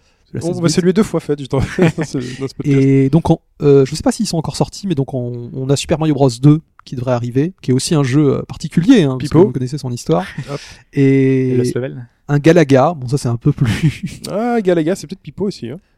Je crois pas qu'il était grand fan de Galaga, mais Ah bon peut-être, Ouais, peut-être, peut-être. hein, dès, que c'est vieux, Pipo n'est jamais bien. Ouais, ouais, ouais. Enfin, Voilà. voilà, voilà, il- je crois qu'il y, en a- il y en a 6 ou 7 pour l'instant et vous pouvez regarder donc ils ont un site c'est euh, Boss Fight Books. Très bien. Voilà. Eh bien, merci Sprite pour ce brouillon de rature. On va passer football.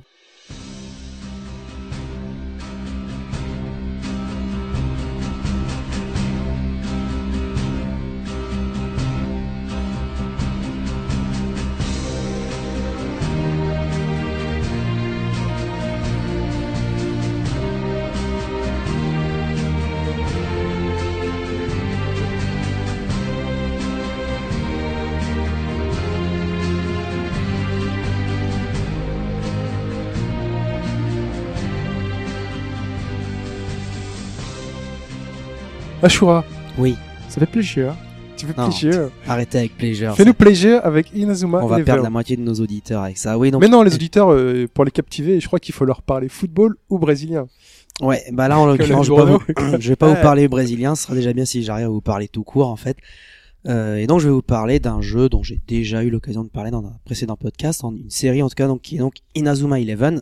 Alors pour resituer Inazuma Eleven, pour ceux qui ne connaîtraient toujours pas, c'est un dessin animé.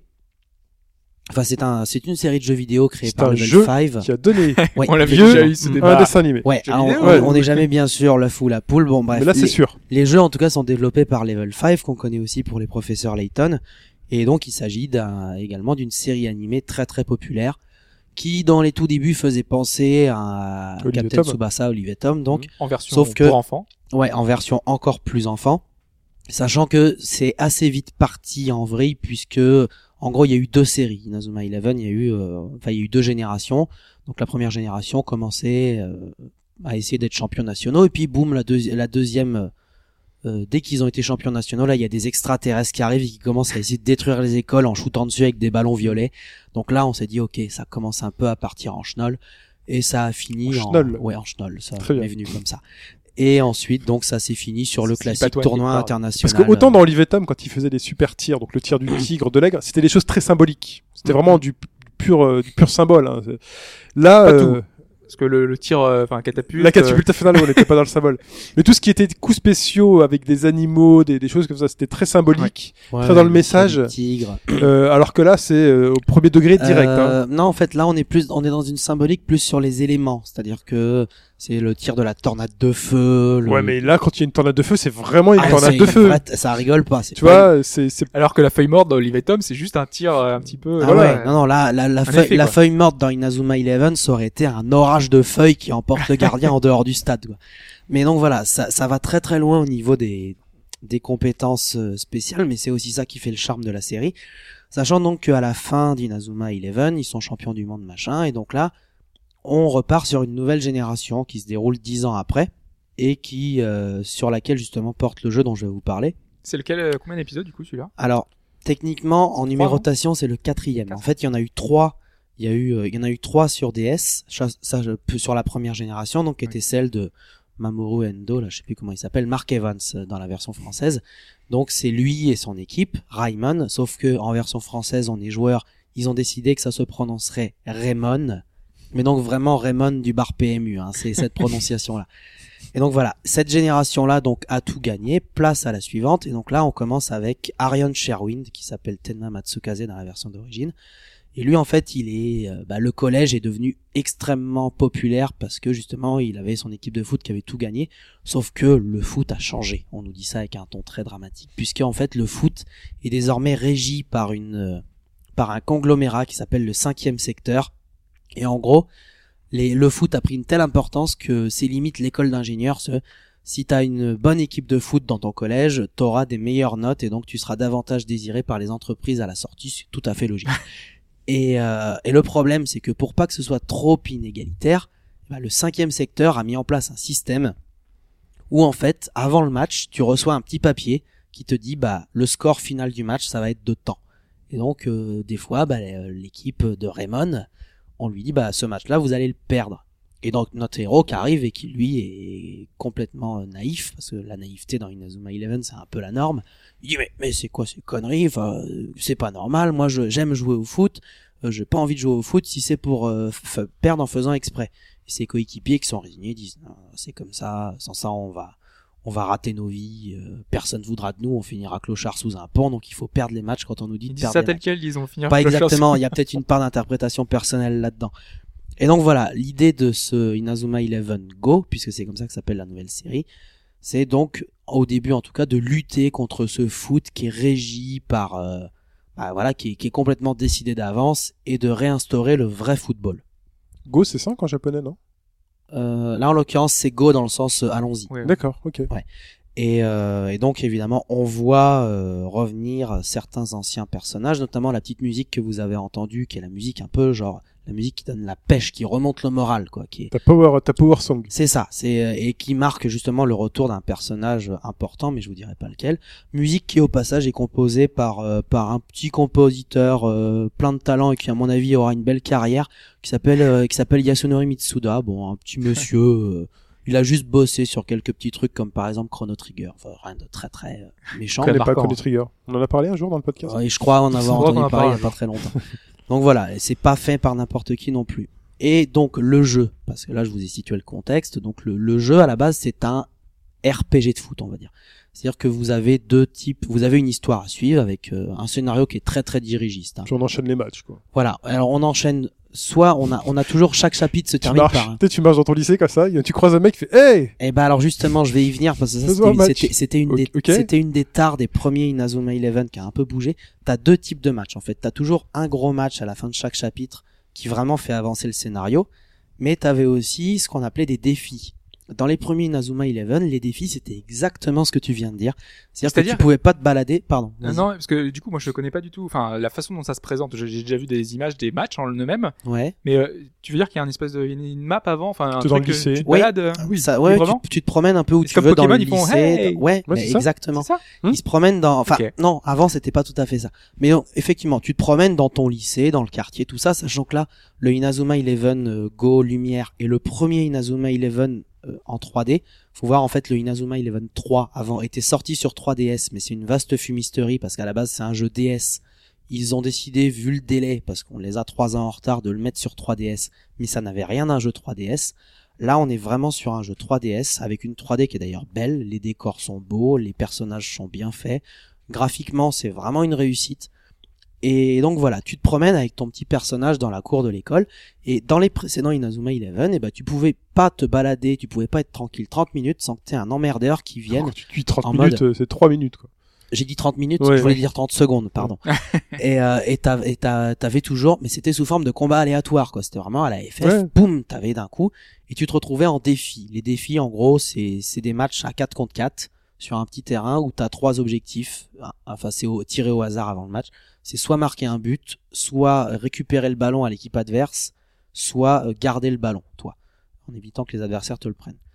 Il y a toujours ça, c'est toujours les trois mêmes défis, sachant que genre récupérer le ballon à l'équipe adverse, c'est quand même génial, c'est que tu attends et euh, au bout de au bout de 10 secondes de jeu, l'adversaire fait une mauvaise passe qui arrive dans tes pieds. Voilà, t'as gagné Voilà. ton défi, t'as même pas eu besoin d'aller de faire l'effort. C'est toujours comme ça ou c'est parce que ou c'est exagéré Ce défi-là, je pense qu'ils l'ont buggé, je sais pas, ou alors c'est peut-être euh, juste au début. Faut voir que c'est ce sont des jeux trop doué faciles. à force de jouer. Hein.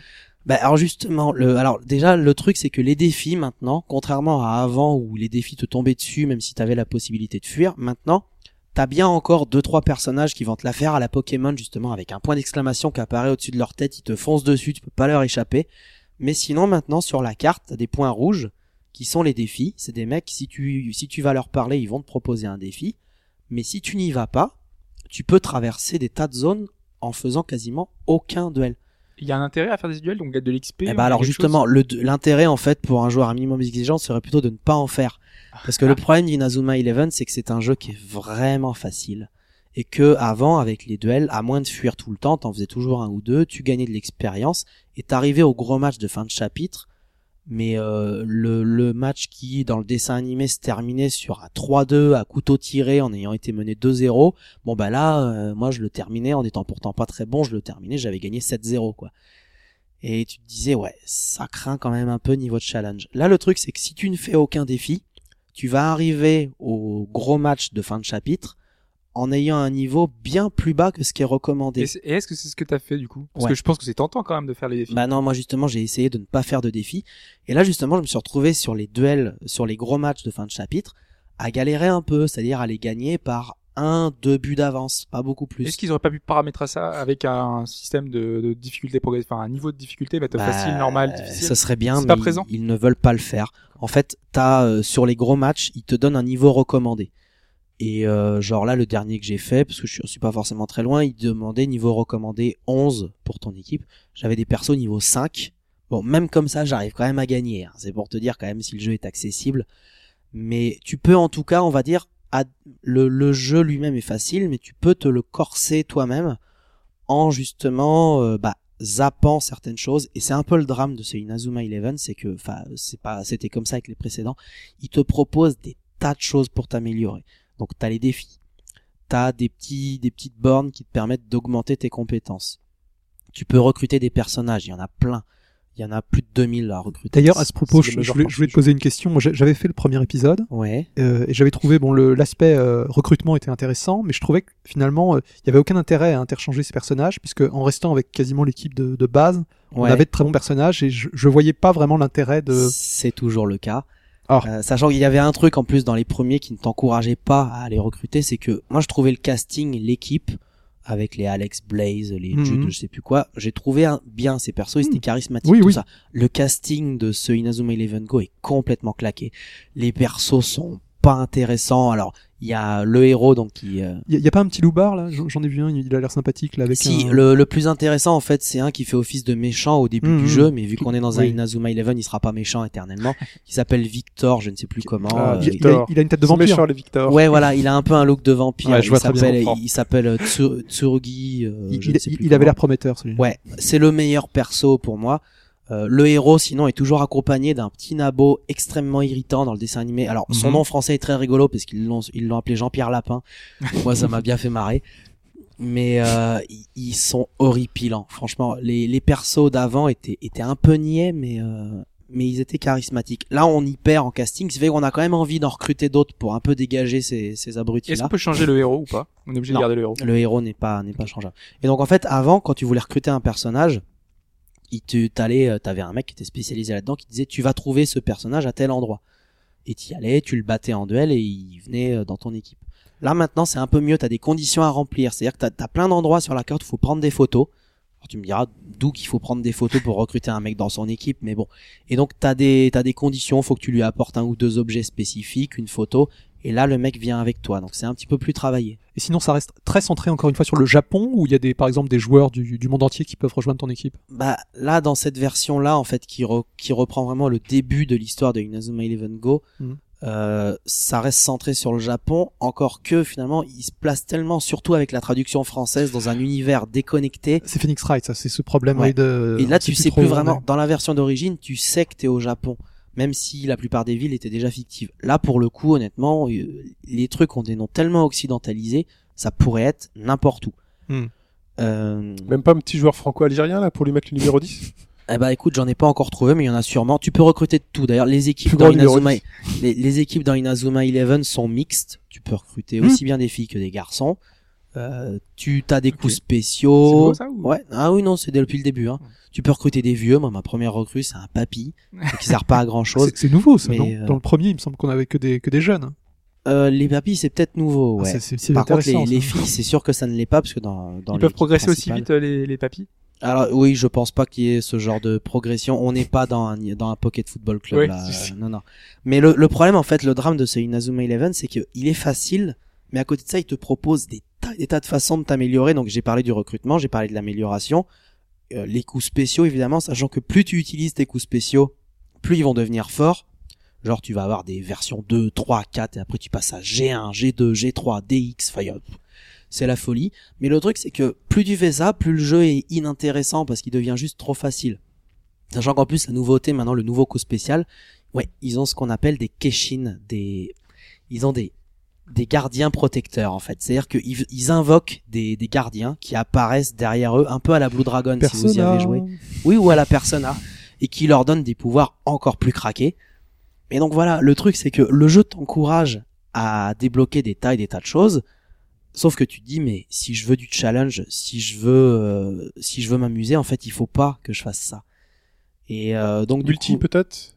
Alors le multi j'ai pas eu l'occasion de le Pokémon, tester, euh, mais, bon, euh, Pokémon, on a ces Pokémon niveau 50, euh, l'histoire, mais ce qui compte dans Pokémon, après, c'est, enfin, si on aime ça dans Pokémon, c'est d'affronter d'autres joueurs et d'avoir ces stratégies. tu Il y a peux. de, de tout dans Pokémon. Il y a de tout, Mais, euh, mais il y, a peut-être un- que, il y a un certain challenge quand même dans Pokémon. oui, oui, bout. oui, bien évidemment. Moi, je si galère. c'est, hein. euh, Ça arrive quand même. C'est plutôt facile malgré tout, mais il y a quand même un petit challenge. Mais là, peut-être que justement, Bah, ouais, c'est un jeu de foot, euh, j'en suis enfin, pas c'est un jeu de encore foot, assez c'est un RPG de foot, t'as des matchs, peut-être qu'ils mettent l'accent sur du multijoueur, non? Je pense, bah, le multijoueur est accessible et je pense qu'à mon avis, effectivement, là, t'as as un vrai intérêt. Tu peux avoir des vrais duels. Euh, moi, Parce mon que là, tu fais pas ton assez kéki, t'as tes, euh, t'as tes joueurs bas niveau, t'as fini l'histoire, mais le jour où tu devras affronter quelqu'un qui a, Ah, oh, oui. qui a une défense niveau, je sais pas, 50, une attaque niveau 50, euh, Ah, mais je pense que je vais le faire dès que j'aurai fini l'histoire parce qu'effectivement, l'IA n'est quand même pas. Enfin, tu fais l'histoire. L'histoire, elle est pas mal. Elle est rigolote. à la Japan Expo, peut-être que tu trouveras des copains pour jouer. Peut-être. En tout cas, voilà. Il n'y a pas de fonction Si. Speed Pass. euh, Euh, non, en tout cas, j'en ai pas. Euh, je- j'ai pas testé pour l'instant. Cela dit, j'avais peut-être oublié d'a- d'allumer le Street Pass sur ma 3DS. Pas, pas, pas de post-game un petit peu relevé, non? Si, par contre, après, sur la toute fin du jeu, quand t'as terminé, tu commences à avoir des équipes vraiment craquées qui arrivent. Et là, il y a un peu de challenge. C'était le cas déjà sur le premier Inazuma Eleven. J'avais fait que le premier, moi, en fait. J'avais commencé le 2 et puis il m'a vite saoulé. Et le passé 3, du j'ai premier à complètement cette nouvelle génération. Ouais, qui serait donc un peu le Inazuma Eleven 4. Euh, du coup, là, il y a deux, il y a deux cas de figure, en fait. Soit vous avez, euh, il y en a même trois. Soit vous avez jamais touché un Inazuma Eleven, auquel cas je vous recommande quand même chaudement d'y- euh, de, de tester parce que c'est un jeu qui est quand même très sympa. Il y a la version lumière, la version ombre qui diffère par quelques personnages, quelques matchs, c'est rien d'extraordinaire. Si vous avez joué à Inazuma Eleven avant et que vous aviez été un peu rebuté par justement la difficulté trop basse, ça peut valoir le coup de tenter parce que comme je l'ai dit, vous avez peut-être moyen de vous donner vous-même du challenge en zappant certaines choses, même si c'est dommage.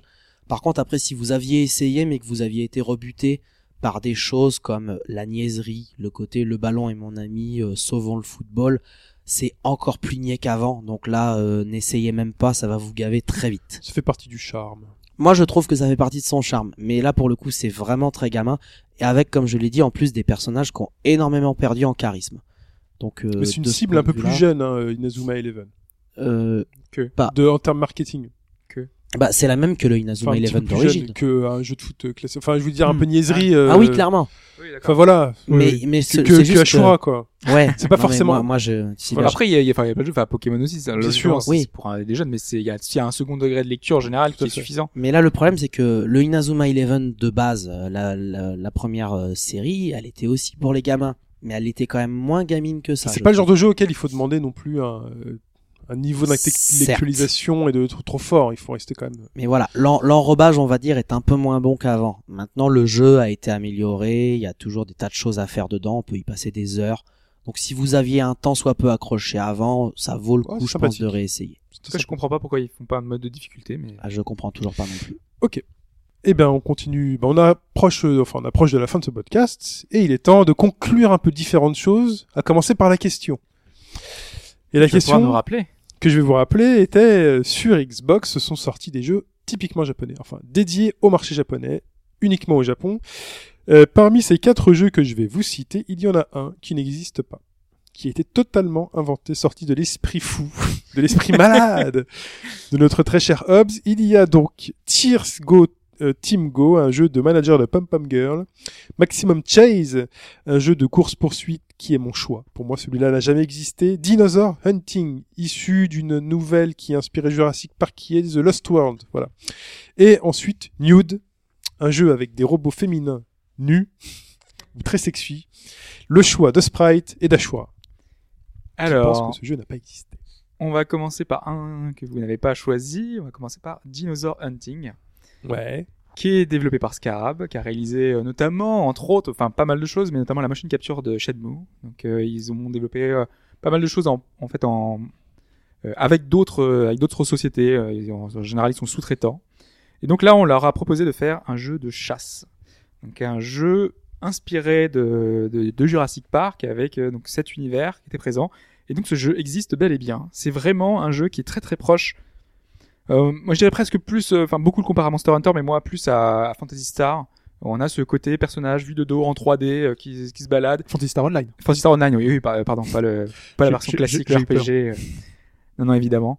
Euh, qui était a priori, enfin d'après les retours euh, d'époque, euh, enfin, assez moyen. Enfin, globalement, les titres que ces, ces exclusivités-là ont pas marqué euh, l'histoire du jeu vidéo. Donc euh, ça, ça reste vraiment euh, du jeu de niche. Mais en tout cas, ce jeu a existé. Très bien. Ensuite, on va passer au jeu entre guillemets le plus connu des quatre. Enfin, non, pas le plus connu, non, le deuxième plus connu. Ce deuxième plus connu, c'est Maximum Chase. Maximum Chase. Le mien. Ah, il y a Sprite qui me donne déjà perdant. il est tout content. Il faut faire gaffe à Hobbs parce que parfois, euh, il met les trucs au milieu. Donc, euh, Maximum Chase, qui est développé par Mais j'avoue que j'ai peu d'espoir. Là. Ah bah Gen- là, je pense que euh, Genki, qui est, une, qui est une boîte assez connue, qui avait notamment porté Virtua Fighter 3 TB sur Dreamcast, qui avait fait pas mal de choses. Et Maximum Chase, le nanar à l'américaine, a effectivement existé. Putain. C'est un titre euh, vraiment. Ils ont bossé en fait sur pas mal de, de jeux, notamment sur euh, l'adaptation de Fast and Furious. euh, je crois qu'elle avait été annulée d'ailleurs. Mais vraiment, on sentait. C'est des japonais, mais ils ont ils ont ce côté un petit peu euh, euh, jeu de course euh, à la Initial D, euh, et, Initial D et d'autres d'autres titres un peu dans ce dans cette dans ce genre-là. Et les phases de Virtua Cop qui étaient vraiment présentes. euh.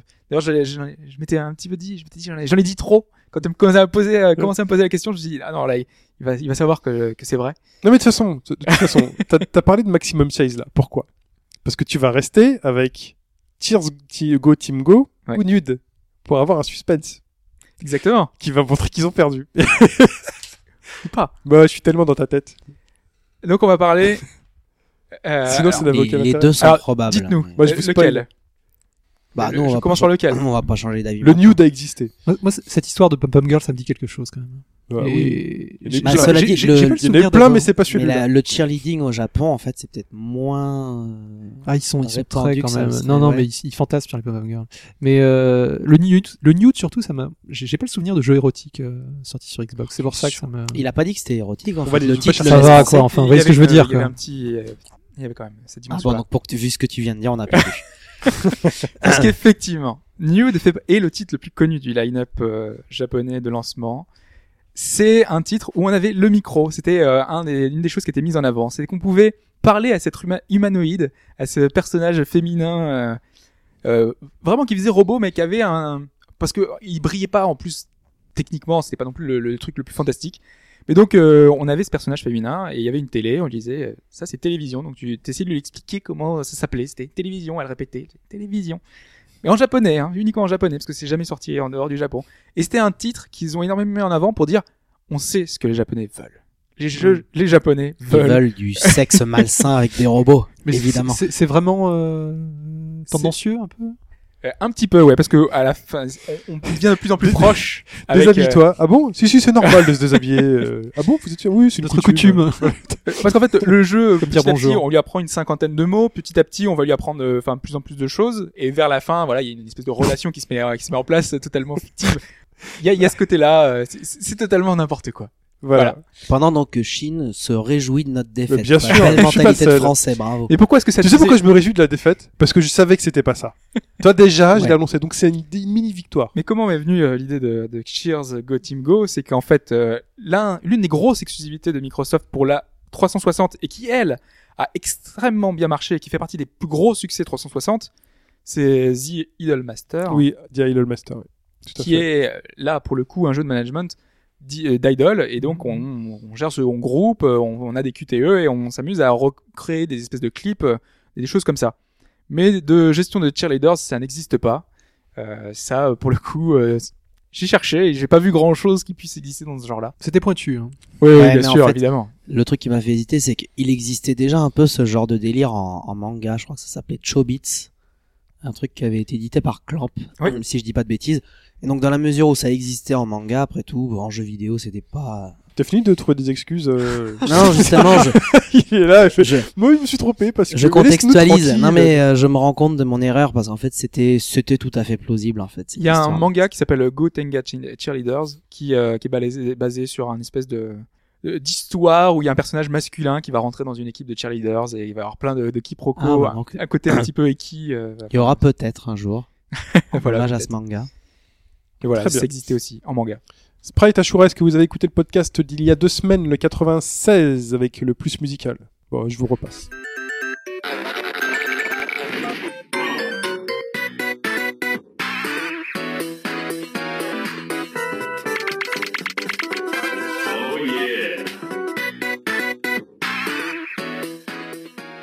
Et donc je suppose que vous n'avez pas trouvé? Mais non. Bah non. Et pourtant c'était donc WarioWare Touched ou WarioWare que j'ai accepté.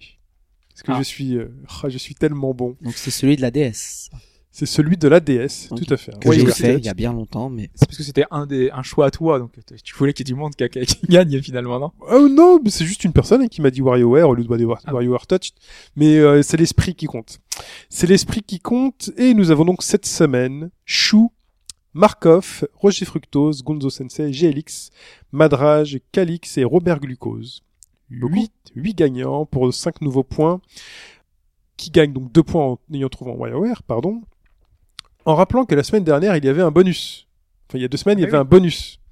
Et que ces bonus qui étaient donc indexés sur la victoire de l'équipe de France et donc sur le buteur de l'équipe de France, le premier, euh, a été Karim Benzema, qui a donc offert avec une plus d'une victoire et d'une énorme fierté pour tout le peuple français, deux points de plus à Andro Druide. Et cette semaine, qui va avoir deux points en supplémentaire? Alors je vous laisse le choix. Très chers collaborateurs, soit vous me donnez un nombre entre 1 et 8 au hasard, que j'ai attribué, euh, regardez pas ma feuille, pas dans l'ordre dans lequel j'ai cité euh, les, les, nos gagnants, soit on repart parce que ça nous a porté chance sur le premier buteur de l'équipe de France pour France-Nigeria si la France l'emporte. Et se qualifie. C'est-à-dire que ça, ça peut être le premier buteur au tir au but. Ça, ça marche aussi. au choix, numéro ou buteur. Sachant que pour buteur, on fera une pause dans le podcast pour tout de suite vous annoncer le, le qui. Bon, on peut annoncer, on peut faire ça alors si ça nous a porté chance. Va Très bien. Alors on revient. Petite musique d'attente.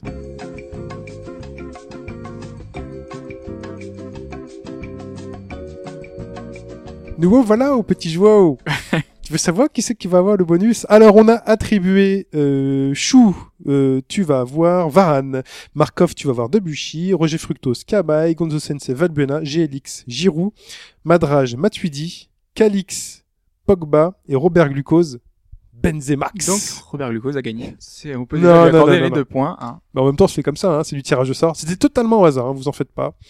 Euh, c'est sous euh, contrôle, euh, Contrôle de personne. c'est contrôle de moi, ne vous en faites pas. Et au match où ils ont marqué des buts, Benzema n'a pas marqué. Pas tout de suite, pas le premier en tout cas. Très bien, en tout cas, il est temps de vous donner le nouvel extrait musical pour la semaine prochaine. Écoutez bien.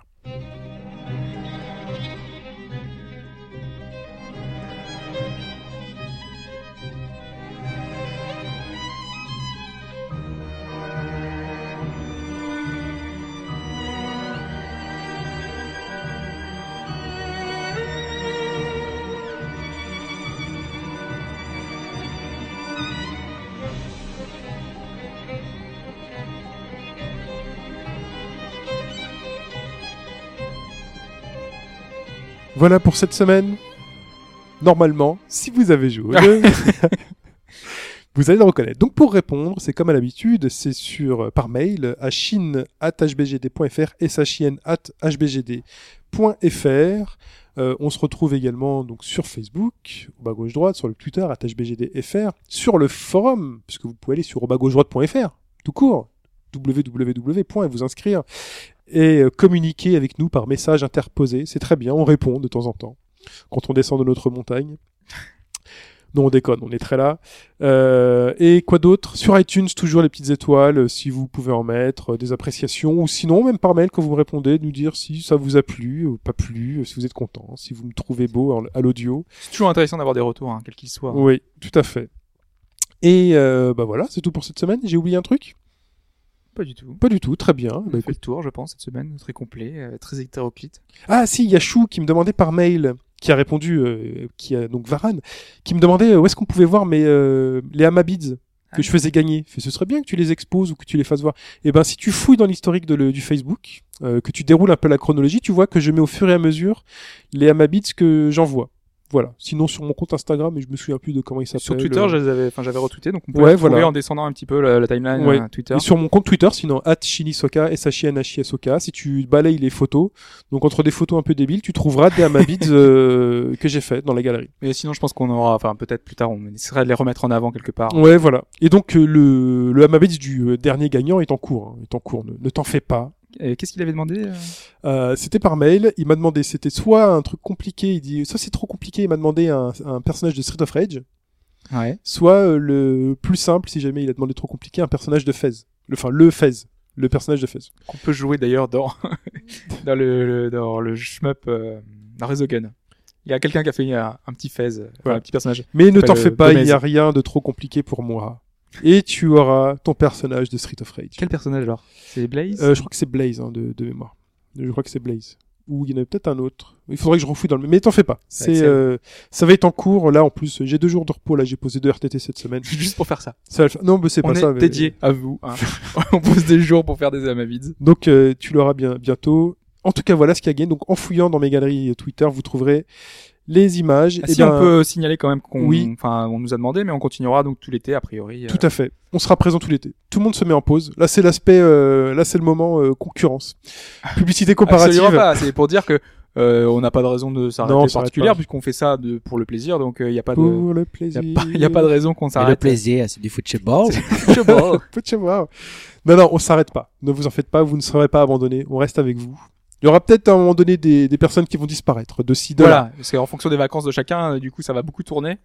Euh, et on verra ce qu'on va faire. Peut-être qu'il y aura certaines semaines, parce que c'est très le planning euh, cet été est assez assez léger. Donc euh, peut-être, euh, enfin, on verra sur les thématiques, sur des hors-séries, on verra. on- Il y, a, il y a de la sortie Vita quand même. Il y a Rogue Legacy, Minecraft qui arrive. euh, Je sais Ouais, plus mais si c'est des jeux a, dont on a déjà parlé, en C'est pas fait. grave. c'est Minecraft. On peut en parler tout le temps. Ouais, mais toi tu vas arrêter de parler, tu vas aller à la pharmacie en sortant. tu vas te prendre la prochaine fois, je pense que c'est, pastille à... la prochaine fois, ça ira mieux, je pense. Très bien. Et ben écoutez, on se dit à la semaine prochaine, ce sera un podcast d'actualité. On parlera de Shovel Knight. Ouais. Voilà, et pour le reste de- du programme, eh ben, ce sera surprise. Très bien, ce sera le 99. À la semaine prochaine. Bye bye. À Ciao. bientôt, au revoir. Ciao.